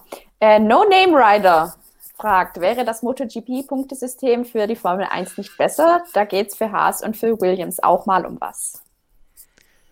Markus, wie stehst du zu Punktesystemen? Habe ich mir so noch gar nie Gedanken gemacht drüber. Ich finde eigentlich das Aktuelle für die Formel 1 fast besser. Ich kann aber jetzt irgendwie gerade selbst nicht erklären, warum das so ist. Das ist jetzt rein so, eine so ein intuitiver Zugang irgendwie. Ich finde sogar eher, dass ich habe es sogar irgendwie fast früher geiler gefunden, als nur die ersten sechs oder acht irgendwie Punkte bekommen haben in der Formel 1. Gefällt mir irgendwie dort besser. Ähm, der Motorrad-WM war es einfach seit jeher so mit den Top 15, dass die Punkte bekommen haben. Ich, ja, ich, ich, verstehe den Gedanken schon, dass man dann quasi sagen kann, okay, der Hasen, der Williams kann auch mal den Unterschied machen. Aber ich glaube, die Chance bietet sich auch so ein paar Mal im Jahr immer. Also Russell hätte ja schon oft genug die Chance gehabt zu punkten und hat es dann eben ein paar Mal nicht geschafft. Ich glaube, dass es nicht viel ändern wird. Also ich finde es fast noch aufregender, wenn man sagt, okay, das muss mal, das Team muss sich mal richtig strecken und braucht auch das bisschen Glück und dann kommt eben dieser erlösende Punkt. Dann ist es ja was wirklich Besonderes. Für Williams war es jetzt was ganz Besonderes. Ich glaube, Russell hat da geweint im Interview. So viel hat es ihm bedeutet. Oder damals äh, Jules Bianchi, der da in, in für, mit Marusha, das Team damals geheißen, ja. glaube ich, oder? Den Punkt in Monaco geholt hat. Das sind irgendwie ganz, ganz richtig coole Geschichten. Oder Weber damals mal mit Minardi in Australien, glaube ich, oder sowas. Beim Heimrennen. Genau, also ich glaube, es ist schon irgendwie so gesehen gut, wenn es für die kleinen Teams richtig schwierig ist, aber wenn es dann klappt, äh, dann ist es eben ganz was Besonderes. Also nein, ich, ich würde es nicht ändern. Zu viele Punkte sind auch nicht, nicht ideal. Und wir haben ja eh schon viele, wie du gesagt hast, sagen, oh, das mit bis zum sechsten oder wenigstens bis zum achten Platz war schon okay. Jetzt haben wir zehn und auch noch die erhöhte Punktzahl mit den 25 für den Sieg und heruntergestaffelt. Also ich glaube, man muss es nicht übertreiben mit den Punkten, weil dann sind sie natürlich auch nichts wert, wenn sie jeder holt, weil dann holen ja alle auch wieder mehr, wenn wir nur so weiter zurückgehen. Das heißt, es verändert sich ja dadurch nichts. Und dann würden natürlich auch die Preisgelder so angepasst, dass das dann auch nichts mehr hilft, was, ja, sie haben jetzt mehr Punkte. Das heißt, es würde dadurch nicht heißen, oh, jetzt machen die aber plötzlich 50 Punkte statt 5 und bekommen dadurch mehr Geld. Das würde dann auch entsprechend angepasst. Da sind die nicht auf den Kopf gefallen. So, und dann haben wir noch eine Frage. Ganz genau. Auf die habe ich selber noch gar keine Antwort. Ich bin uh. gespannt. Jason sagt, ich möchte wissen, was ihr wissen möchtet. Boah, das ist jetzt Meta-Zeug, ne? ja. Ich will wissen, wer Weltmeister wird. Ja, das wollen wir alle, glaube ich, ja. Und ich will wissen, ob ähm, George Russell zu Mercedes kommt. Und ich will wissen, ob der Hülken Cockpit bekommt oder nicht. Doch, ich wüsste, was ich wissen wollen würde. Überlege gerade, was ich gerne wissen möchte. Hm. Muss ich überlegen. Warum, warum schaut ihr euch das hier an? Das ist wirklich eine berechtigte Frage. Schreibt es uns in den Chat. Schreibt wir werden das dann hinterher, wenn wir fertig sind, genau analysieren. Nein, schreibt mir rein, warum, also falls ihr Formel E schaut, warum ihr Formel E schaut. Das würde mich interessieren. Da ist jetzt die Frage, wie viele sagen, sie schauen Formel E. Das ist jetzt interessant. Brauchen wir eine Umfrage zu. Ja. Aber also wenn ihr Formel E schaut, rein mit euch da. Ganz schnell. Wollen wir jetzt alles wissen? Hulk vor Cockpit, Gabis Gabelstapler ist ganz auf Gigi's Wellenlänge. Sehr schön. Ich fühle mich verstanden, ich fühle mich gesehen. Und Jan schaut nur wegen dir, Markus. Ja, das ist. danke, danke. Gut, dann haben wir uns jetzt genügend hier selbst beweihräuchert. Dann noch ein paar Fragen, denn aus der Schweiz von Sonic X oder Sonics kommt die Frage, warum sollte man eigentlich aufhören, wenn man Millionen verdient? Würdet ihr in Rente gehen, wenn ihr weiter Spaß am Job habt und Geld bekommt? Das bezieht sich nochmal auf diese Karriereende-Frage, die wir eben diskutiert haben. Nein, wenn ich Spaß dran habe und Millionen verdiene, würde ich nicht aufhören. Ähm, ein Punkt ist aber, aber mehrere Punkte. Das eine, was Eddie vorher angesprochen hat in dem Ausschnitt, ist, äh, viele Leute, glaube ich, unterschätzen, wie anstrengend und wie hart das Leben als Spitzensportler ist. Also die Leute sehen halt immer die schönen Seiten, okay, der fährt am Sonntag 45 Minuten Rennen und vorher ein bisschen Training und Qualifying und kassiert dafür ein paar Millionen im Jahr. Ganz so ist es halt nicht. Also wenn du ja. Spitzensportler bist, dann nimmt dieser Sport dein ganzes Leben ein eigentlich. Also alles, was du tust, ist auf den Sport ausgerichtet. Wie du deine Freizeit planst, wie du dich ernährst, das sind so viele Dinge. Ähm, und da ist eben die Frage gekommen, irgendwann einmal, okay, zahlt sich dieser, dieser ganze Aufwand, diese ganzen Entbehrungen auch, zahlt sich das noch aus für das, was ich im Endeffekt zurückbekomme an, an Emotion, an Erfolg und so weiter. Das ist, glaube ich, ein wichtiger Punkt. Äh, und das Zweite ist, wenn wir jetzt wieder beim Beispiel Valentino Rossi bleiben, ein paar werden sich vielleicht noch daran erinnern, äh, vergangenes Jahr in Spielberg, als ihn das Motorrad von Franco Morbidelli um 10 cm verfehlt hat ungefähr. Ja. Äh, Motorsport ist auch gefährlich, Motorradrennsport ist gefährlich. Und Valentino Rossi, wir haben gerade vorher darüber geredet, er hat jetzt eine Freundin, die bekommen jetzt ein Kind zusammen. Äh, da kommt wahrscheinlich auch irgendwann mal der Punkt, wo du überlegst, okay, ich habe das jetzt 26 Jahre gemacht, bin einigermaßen glimpflich davon gekommen, mit Ausnahme von ein paar Knochenbrüchen. Und dann schaue ich jetzt auch, dass ich so aus der Sache rauskomme. Es ist, glaube ich, schon auch eine Überlegung. Natürlich, Motorsport ist heute deutlich sicherer, als er früher mal war, aber äh, es kann immer wieder was passieren. Also ich glaube, das, das darf man auch nicht vergessen. Richtig, das muss man alles mit berücksichtigen. Dann ganz schnell eine Frage von Oliver eingeschoben. Bei Facebook hat Mercedes heute ein Foto von Bottas gepostet. Alle, alle, das will ich alle. Sagen, alle vermuten nun, dass es ein Zeichen für Verlängerung des Vertrages ist. So, dann wollen wir jetzt mal ganz investigativ sein und schauen uns mal an, was da passiert ist. Ich gehe mal davon aus, das hier ist gemeint. Das ist die Mercedes Formel 1 Facebook-Seite. Und da gab es heute einen Wallpaper Wednesday, kein Wild Wednesday, wie Gigi und Lukas gerne bei uns auf Instagram veranstalten, sondern Wallpaper Wednesday. Und da gibt es von beiden Fahrern jeweils ein Wallpaper für Mobile und auch für Desktop. Das ist für mich aber kein Zeichen für irgendwas, weil das sind nun mal die beiden Fahrer, die sie aktuell haben. Und wenn ich Wallpaper poste, poste ich Bilder von den beiden Fahrern, die ich aktuell habe. Also würde ich gar nichts, noch nicht mal nicht viel, sondern absolut gar nichts hineininterpretieren an alle, die das glauben. Ich frage mich gerade so, wie viele Leute sich in Valtteri Bottas Bildschirm im Hintergrund runterladen.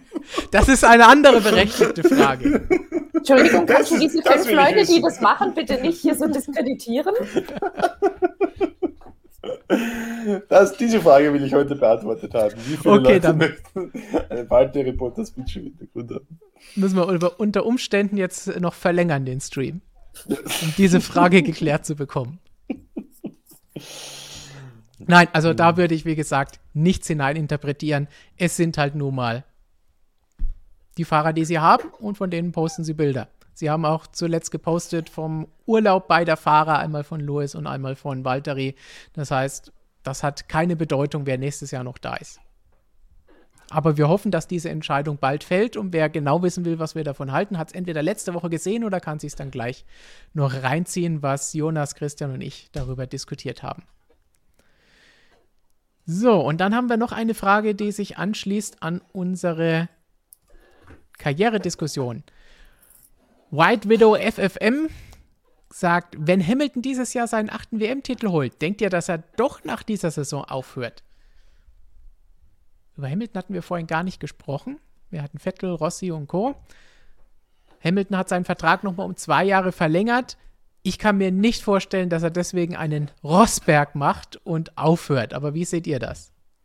Nee, glaube ich auch nicht. Also, nee, kann ich mir nicht vorstellen. Also, Vielleicht wenn er einen Zweijahresvertrag unterschreibt, dann glaube ich, hat er schon noch so viel Lust auf Racing, dass er das auch wirklich durchziehen will. Vielleicht hatte er eine Eingebung und ihm ist klar geworden, dass Max Weltmeister wird und deshalb hat er verlängert, weil er auf jeden Fall ähm, noch den achten Titel holen wollte. Vielleicht ist ihm das in einen Traum gekommen. Spricht da jetzt die Hoffnung oder? Naja, vielleicht. Die Hoffnung aller unserer Zuschauer heraus. Ja, ich bin gerade das Sprachrohr des Chats. Bist du ja eigentlich immer, also ist, das ist nichts Neues. Stimmt. Professor Dr. Razor meint, Louis macht die 10 voll. Da werden einige wahrscheinlich nicht uh. mit übereinstimmen, aber. Ja, nee. Also die ja, 8 dieses Jahr. Ausschließen würde ich es nicht, aber wir haben es oft genug gesagt: abwarten, nächstes Jahr neue Regeln, neue Autos und so weiter. Aber ausschließen, wie Markus sagt, darf man, glaube ich, gar nichts. Nee. Dann für Markus vielleicht mal was auf zwei Rädern noch dahergefahren. Gerne. Vielen Dank an Tim für diese Frage und die Unterstützung. Wie konnte Bastianini während des Rennens die Verkleidung verlieren? Berechtigte Frage. Äh, ich kann dir die Antwort darauf nicht geben. Also äh, Enea Bastianini hat am Sonntag selbst nach dieser Antwort gesucht, äh, konnte, wollte, durfte sie uns aber nicht geben. Ähm, Fakt ist, die Verkleidung hat sich auf der einen Seite komplett gelöst. Äh, laut Aussage von Bastianini waren aber diese ähm, Schrauben, also diese, diese Verschlüsse, waren alle noch drinnen. Also irgendwo ähm, hat es dann einen Fehler gegeben, vielleicht waren die nicht richtig eingehakt, man weiß es nicht genau. Also irgendwo hat sich da ein Fehler eingeschlichen und die komplette Verkleidung hat sich gelöst. Äh, Gott sei Dank ist nichts Schlimmeres passiert. Bastianini hat nur über leichte Armschmerzen geklagt, weil ihm das Teil draufgeschlagen ist. Äh, aber hätte auch viel blöder ausgehen können. Das waren da knapp 300 km/h an der Stelle, äh, wenn da der hinterherfahrende Fahrer äh, dieses Verkleidungsteil abbekommt. Das hätte übel ausgehen können. Also zum Glück ist es relativ knifflig ausgegangen. Falls wir das noch erfahren, was da genau das Problem war, dann werden wir das natürlich auch hier verkünden. Wie üblich einfach auf motorsportmagazin.com vorbeischauen, die App herunterladen, Benachrichtigungen aktivieren und dann schickt Markus euch direkt die Push-Nachricht aufs Handy. Oder auch auf den Desktop. Überall hin. Ich schicke die Pushs überall hin. Tablet, Der ist Handy, nur am Pushen. PC, alles. Wie, wie echte Racer halt so sind, die sind immer am Pushen. Ja, immer pushen. Push Arde. Trash Magic meint fragt, wann seht ihr das Karriereende von Kimi? Also Christian und ich waren uns da letzte Woche bei unserem Silly Season Ding schon einig und haben gesagt, ja, also am Ende dieser Saison. Jonas hat sich da nochmal ganz vorsichtig zurückgehalten und äh, nicht, nicht 100% sich dazu geäußert. Was sagt ihr denn? Also, wie gesagt, Kimi finde ich da echt schwierig, weil man halt irgendwie nicht sagen kann, macht es ihm jetzt Spaß oder macht es ihm nicht Spaß. Er sagt, er macht Spaß. Ja, ich weiß, ganz ehrlich, weiß ich nicht. Kann ich, traue ich mir nicht zu sagen, kann ich null einschätzen. Nee, same. Also ich finde, da, da kriege ich jetzt auch so gar keine Vibes, wo ich irgendwie so sage, so, ja, nein, vielleicht, nee. Das, das, selbst wenn er nicht mehr fährt, wird er wahrscheinlich sagen, ja, ich habe jetzt halt einfach mir eine Farm in Finnland gekauft und ich musste jetzt was anderes machen. Das ist jetzt eher mein Ding. Und dann wäre alles so okay. Und dann in zwei Jahren kommt der und sagt, ah ja, jetzt habe ich doch wieder Bock. Also ich, ich weiß nicht, ich finde, ich, ja. ich lasse mich da einfach überraschen. Ich finde, das ist auch irgendwann ermüden, diese Diskussionen über, hört er jetzt auf, wo wechselt er hin, macht er weiter, wie macht er weiter. Irgendwann muss man halt einfach Hashtag abwarten und. Ähm, es wurde schon ein T-Shirt gefordert. Das möchte ich bitte als allererste haben. Darf ich, darf ich damit Werbung machen? Du hast ja jetzt schon die MSM-Polos bekommen. Ach, und das, da, damit muss ich mich jetzt begnügen, oder was? Na, für das andere musst du jetzt abwarten. Hast du nichts gelernt hier in diesem Stream? Mensch, Abwarten, seit, Mari. seit Monaten dabei und noch nichts gelernt. Stimmt. Mad Dog, Lernresistent.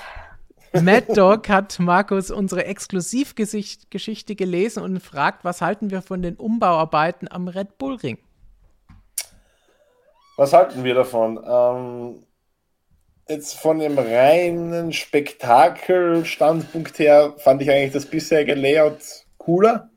Ähm, diese eine Passage, diese Linkskurve, Turn 2, also Linksknick vielmehr, äh, der war schon sehr spektakulär mit anzusehen. Aber nach dem, was da vor allem im letzten Jahr passiert ist, in diesem schweren Unfall, aus Sicherheitsaspekten ist es absolut verständlich, äh, dass es da einen Umbau gibt. Ähm, Schikane, ja, ist halt immer so irgendwie die, die unsexieste Art von Kurven. Ähm, Wenn es wirklich so kommt, wie es uns jetzt äh, dargestellt wurde, dann ist es zumindest eine relativ zügige, flotte Schikane, also jetzt nicht so zweimal 90 Grad Eck. Das ist schon mal gut. Ähm, wird dann zumindest einigermaßen attraktiver. Ähm, ich, ich, will, ich will jetzt erstmal abwarten, aber der, der, Umbau war, der Umbau war auf jeden Fall nötig äh, aus Sicherheitsgründen. Von dem her glaube ich, ähm, ist es wahrscheinlich die, die elegantere Lösung, die da, die da möglich war. Also ich denke, das wird schon passen. So. Und wichtig zu sagen, das gilt dann nur für die MotoGP. Ja, die Formel 1 bleibt weiterhin dem aktuellen Layout treu. Die müssen da in dem Fall dann mal nicht abwarten. Schön von Professor Dr. Racer gesagt, Kimi ist der Fahrer, der am wenigsten Bock hat nach außen hin, aber am längsten in der Formel 1 dabei ist. Sehr kurios. Ja. So, dann gehen wir vielleicht nochmal zurück hier zur Formel E, denn auch da gab es eine Frage von Jan. Vielen Dank für diese Frage. Ich würde Formel E mehr feiern, wenn die Batterien in gewissen Maßen uneingeschränkt entwickelt werden dürften. Das würde ein Entwicklungsrennen mit sich bringen, dann wäre es nicht so random. Das ist eigentlich genau, Jan könnte perfekt für BMW, Audi, Mercedes arbeiten, denn das ist ja genau das, was die Hersteller wollen oder vermissen, dass sie eben irgendwo den Unterschied ausmachen können und dass sie das entwickeln können, denn Batterien sind Einheitsteile in der Formel Ja, die. Frage, die Frage ist halt immer, also ich, ich kenne mich jetzt mit den, mit den Formel E-Autos zu wenig aus, um das beurteilen zu können, welches Bauteil jetzt welchen großen Unterschied in der Performance macht. Aber grundsätzlich ist es halt so, wenn du jetzt irgendwie äh, ein neues Reglement bringst, besteht halt immer die Gefahr, dass ein Team, ein Hersteller äh, das besonders gut umsetzt und der dann vorne wegfährt. Also das haben wir der Formel 1 oft genug gesehen, mit Mercedes jetzt in der Hybrid-Ära, äh, haben wir in der MotoGP auch schon gesehen, äh, damals als die Beschränkung auf die, auf die 800er kam, war Ducati äh, besonders stark und so weiter.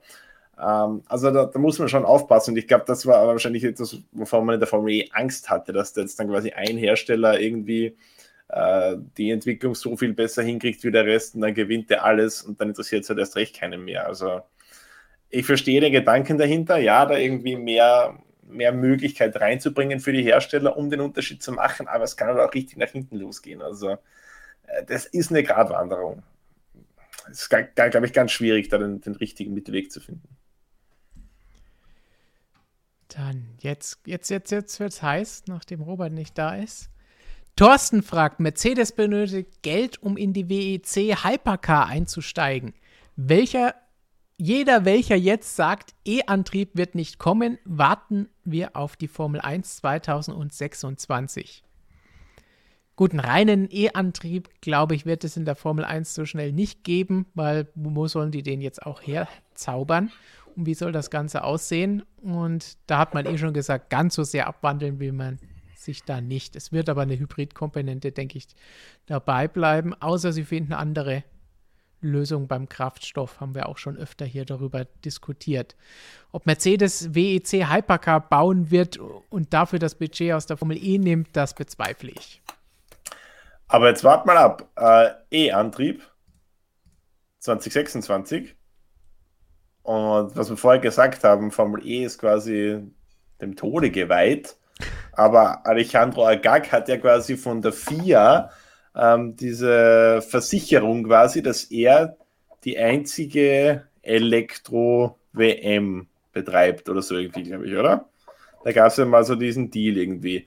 Jetzt weißt du, wenn in ein paar Jahren die Formel E quasi am Boden ist, das weiß jeder, aber es gibt immer noch dieses Recht quasi von Alejandro Agag, dass er da der, der König der Elektroserien ist und der sagt dann, hey, Formel 1, wie schaut's aus? Ich verkaufe euch dieses Prädikat um eine halbe Milliarde Euro.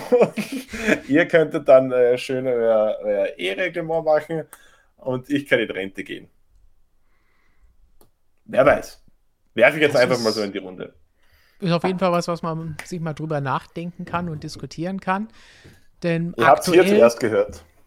Einsitzer Formelautos ist die Formel E, sind die Formel E die einzigen, die das mit Elektroautos machen genau dürfen. Genau, sowas, ja. Das heißt, es dürfen andere Tourenwagen machen, dürfen andere sonst irgendwas machen. Es gibt ja auch einige Elektroserien, die da angekündigt sind, aber für Einsitzer, für Formelfahrzeuge geht nur Formel E. Und Formel E ist da auch eine FIA-Weltmeisterschaft, genauso wie die Formel 1. Das heißt, da müsste man dann irgendeine Lösung finden, wenn sie denn wirklich den komplett reinen E-Weg gehen wollten, was ich aber gar nicht glaube. Und was du DTM angesprochen hast, ja, da ist so ein Plan zumindest in ein paar Jahren, dass es im Zweifel als Rahmenrennserie erst einmal die Möglichkeit gibt, da eine Elektro-DTM fahren zu lassen. Da hat Robert auch im vergangenen Jahr, als dieses Versuchsauto ein paar Runden in Hockenheim beim Finale gedreht hat, ein schönes Video zugemacht. Das könnt ihr euch dazu anschauen, wenn euch da mehr interessiert, was da genau geplant ist und wie dieses Auto damals aussah, wie es sich angehört hat und alles drumherum. So, dann kommt nochmal von Tim eine Frage aus dem Motorradbereich. Um wie viel langsamer sind die Ducatis von Bastianini und Marini im Vergleich zu den aktuellen Ducatis? Ist jetzt die Frage, was genau gemeint ist, langsamer.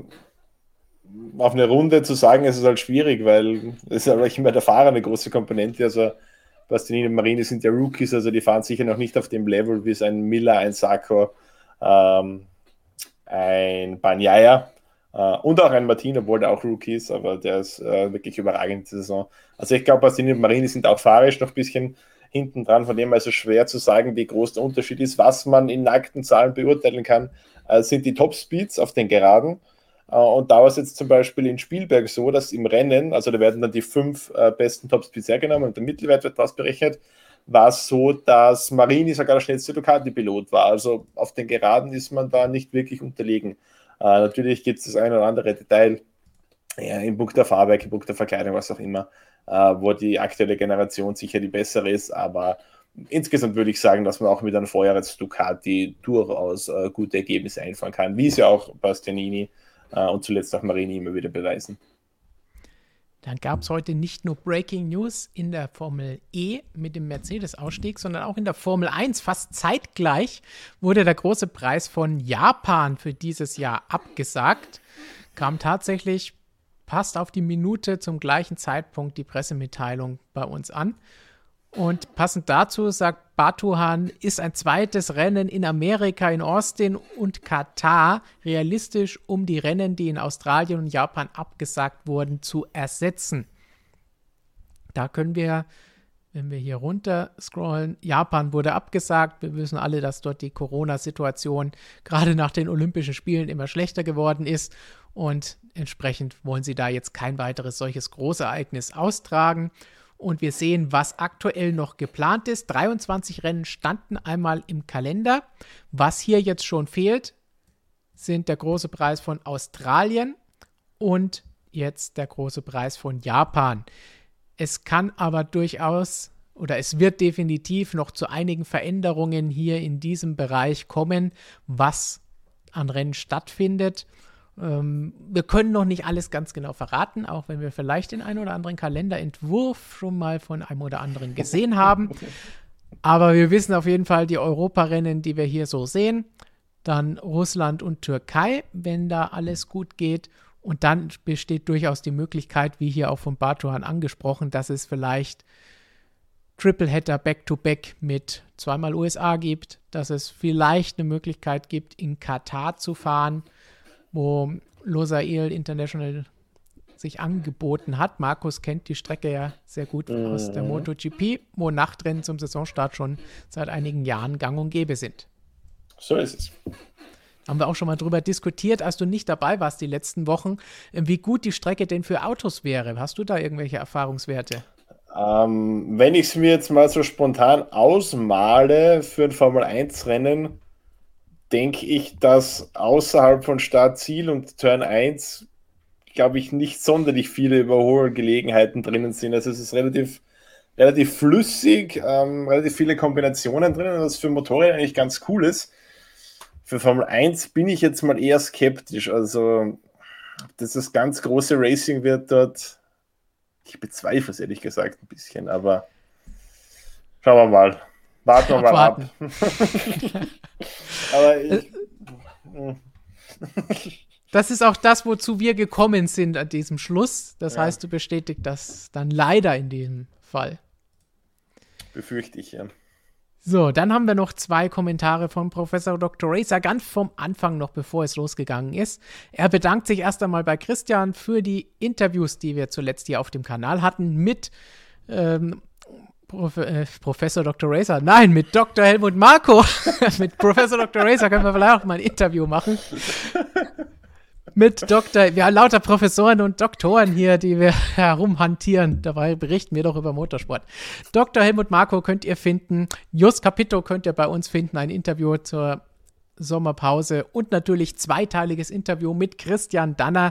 Einmal über die deutschen Fahrer und deren Halbzeitbilanz und einmal über alles andere, über den WM-Kampf und wie die Saison bislang so verlaufen ist. Wer das noch nicht gesehen hat, jeweils ungefähr knapp zwei Minuten, äh, 20 Minuten, nicht zwei, 20 Minuten ausführlich Christian Danner, könnt ihr euch reinziehen. Vielleicht auch als Podcast, wenn euch das lieber ist. Und er schlägt vor, dass Christian und Jonas Toto interviewen sollen, weil Jonas ja sogar den Iceman zum Auftauen gebracht hat. naja, mal schauen. Und allgemein sagt er, was wir schon einleitend gesagt haben. Motorsport, Herz, was willst du mehr? Spektakel in der Formel 1, Personalwahnsinn in der MotoGP und Robert ist happy, dass er beim Tippen nicht ganz seltsam daneben liegen kann in der Formel E bei 18 WM-Anwärtern. Tja, am Ende ist es dann einer davon tatsächlich geworden. Und nicht wie Christian mich vorhin so schön zitiert hat, es können ja 26 der 24 Fahrer Weltmeister werden. Das war tatsächlich von ihm nicht erfunden. Das habe ich so irgendwann mal zu ihm gesagt. Und ich, werden hier, ja, hier wird es schon wieder von Mountain Jay über Sarajevo als Ersatz diskutiert. Und Professor Dr. Racer sagt passend dazu, Robert ist nicht hier, weil er Infos vor Ort sammelt. Ich habe ihn vorhin extra noch angerufen und sogar in die Beschreibung hier reingeschrieben, dass wir Infos von Robert, von unserem Mann aus Sarajevo hier einfließen lassen für die Formel E. Also für alles gesorgt und mittlerweile weiß auch Gigi, worum es da geht, wenn wir darüber sprechen. Wurde ja auch initiiert in dieses MSM-Ritual, von denen es wahrscheinlich noch ungefähr 200 Stück gibt. Viel lernen du noch musst. Gut, wenn wir noch viel lernen wollen, dann würde ich sagen, zum Abschluss lernen wir noch ein bisschen was. Dann kommt nämlich unsere typische Frage, die wir jetzt immer hatten. Markus hat das ja noch nicht mitbekommen. Wir haben da schon was über Zebras erzählt und über diverse andere Geschichten, über Spirit Animals und alles Mögliche.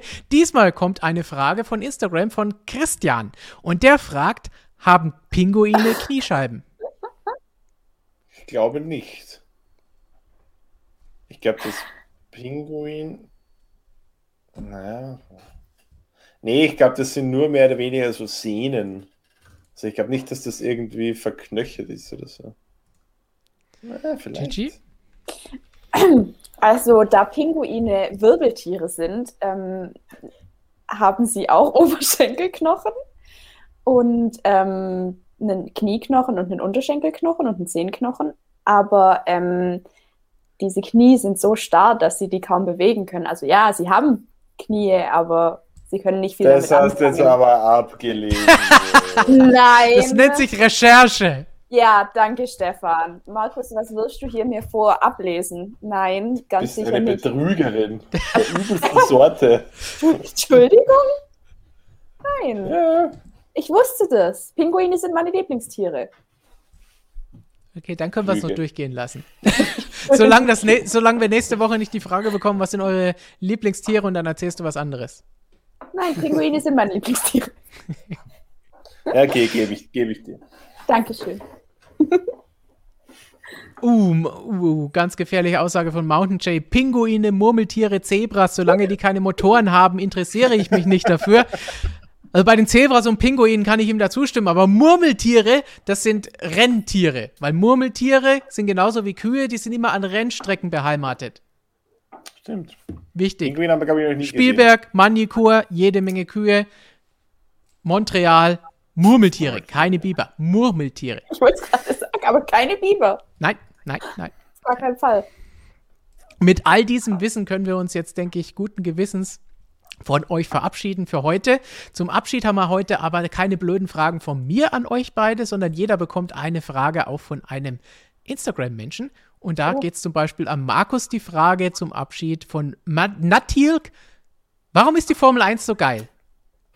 Dann müsste ich jetzt zu meinem alter Ego Christian Mehnert switchen und einen achtminütigen Monolog drüber halten, was dann mal Undercut geil ist, was geiles Racing im Mittelfeld bedeutet, was Logistik im, in der Formel 1, wie geil das ist. Nein, Spaß beiseite. Ich bin ja auch, ich bin ja auch Formel 1-Fan, kann ich sagen. Also natürlich, mein Herz gehört den Zweirädern, aber ich bin auch seit Kindheitstagen großer Formel 1-Fan. Ich war auch in, in Ungarn beim Formel 1 Company, ich war ja in Spielberg beim Formel 1 Company. Also ich liebe auch die Formel 1. Ähm, jede Rennserie hat ihre, äh, ihre Vorzüge, ihre besonderen äh, Bestandteile, besonderen Faktoren, die es aufregend machen. Äh, in der Formel 1 finde ich die strategische Ebene immer ganz geil. Also das ist ja das Erste, was mir einfällt, äh, warum auch die Formel 1 geil ist. Sehr schön. Und für Gigi zum Abschluss. Kann Gigi in jedem Stream dabei sein? Ähm, wenn ich nicht noch irgendwie Leben hätte außerhalb vom Stream, dann ja. Aber ähm, ja, ich glaube, ihr seid auch froh, wenn, wenn ab und zu mal Lukas hier sitzt und euch mit, seinen, mit seinem tollen Humor begeistert und nicht immer ich hier für ein Hilki-Cockpit werbe. das Okay, nur alle zwei Wochen. Dann vielleicht noch von Max Power die, die Bemerkung, de, weil Pinguine deine Lieblingstiere sind, deswegen bist du auch so angezogen wie einer.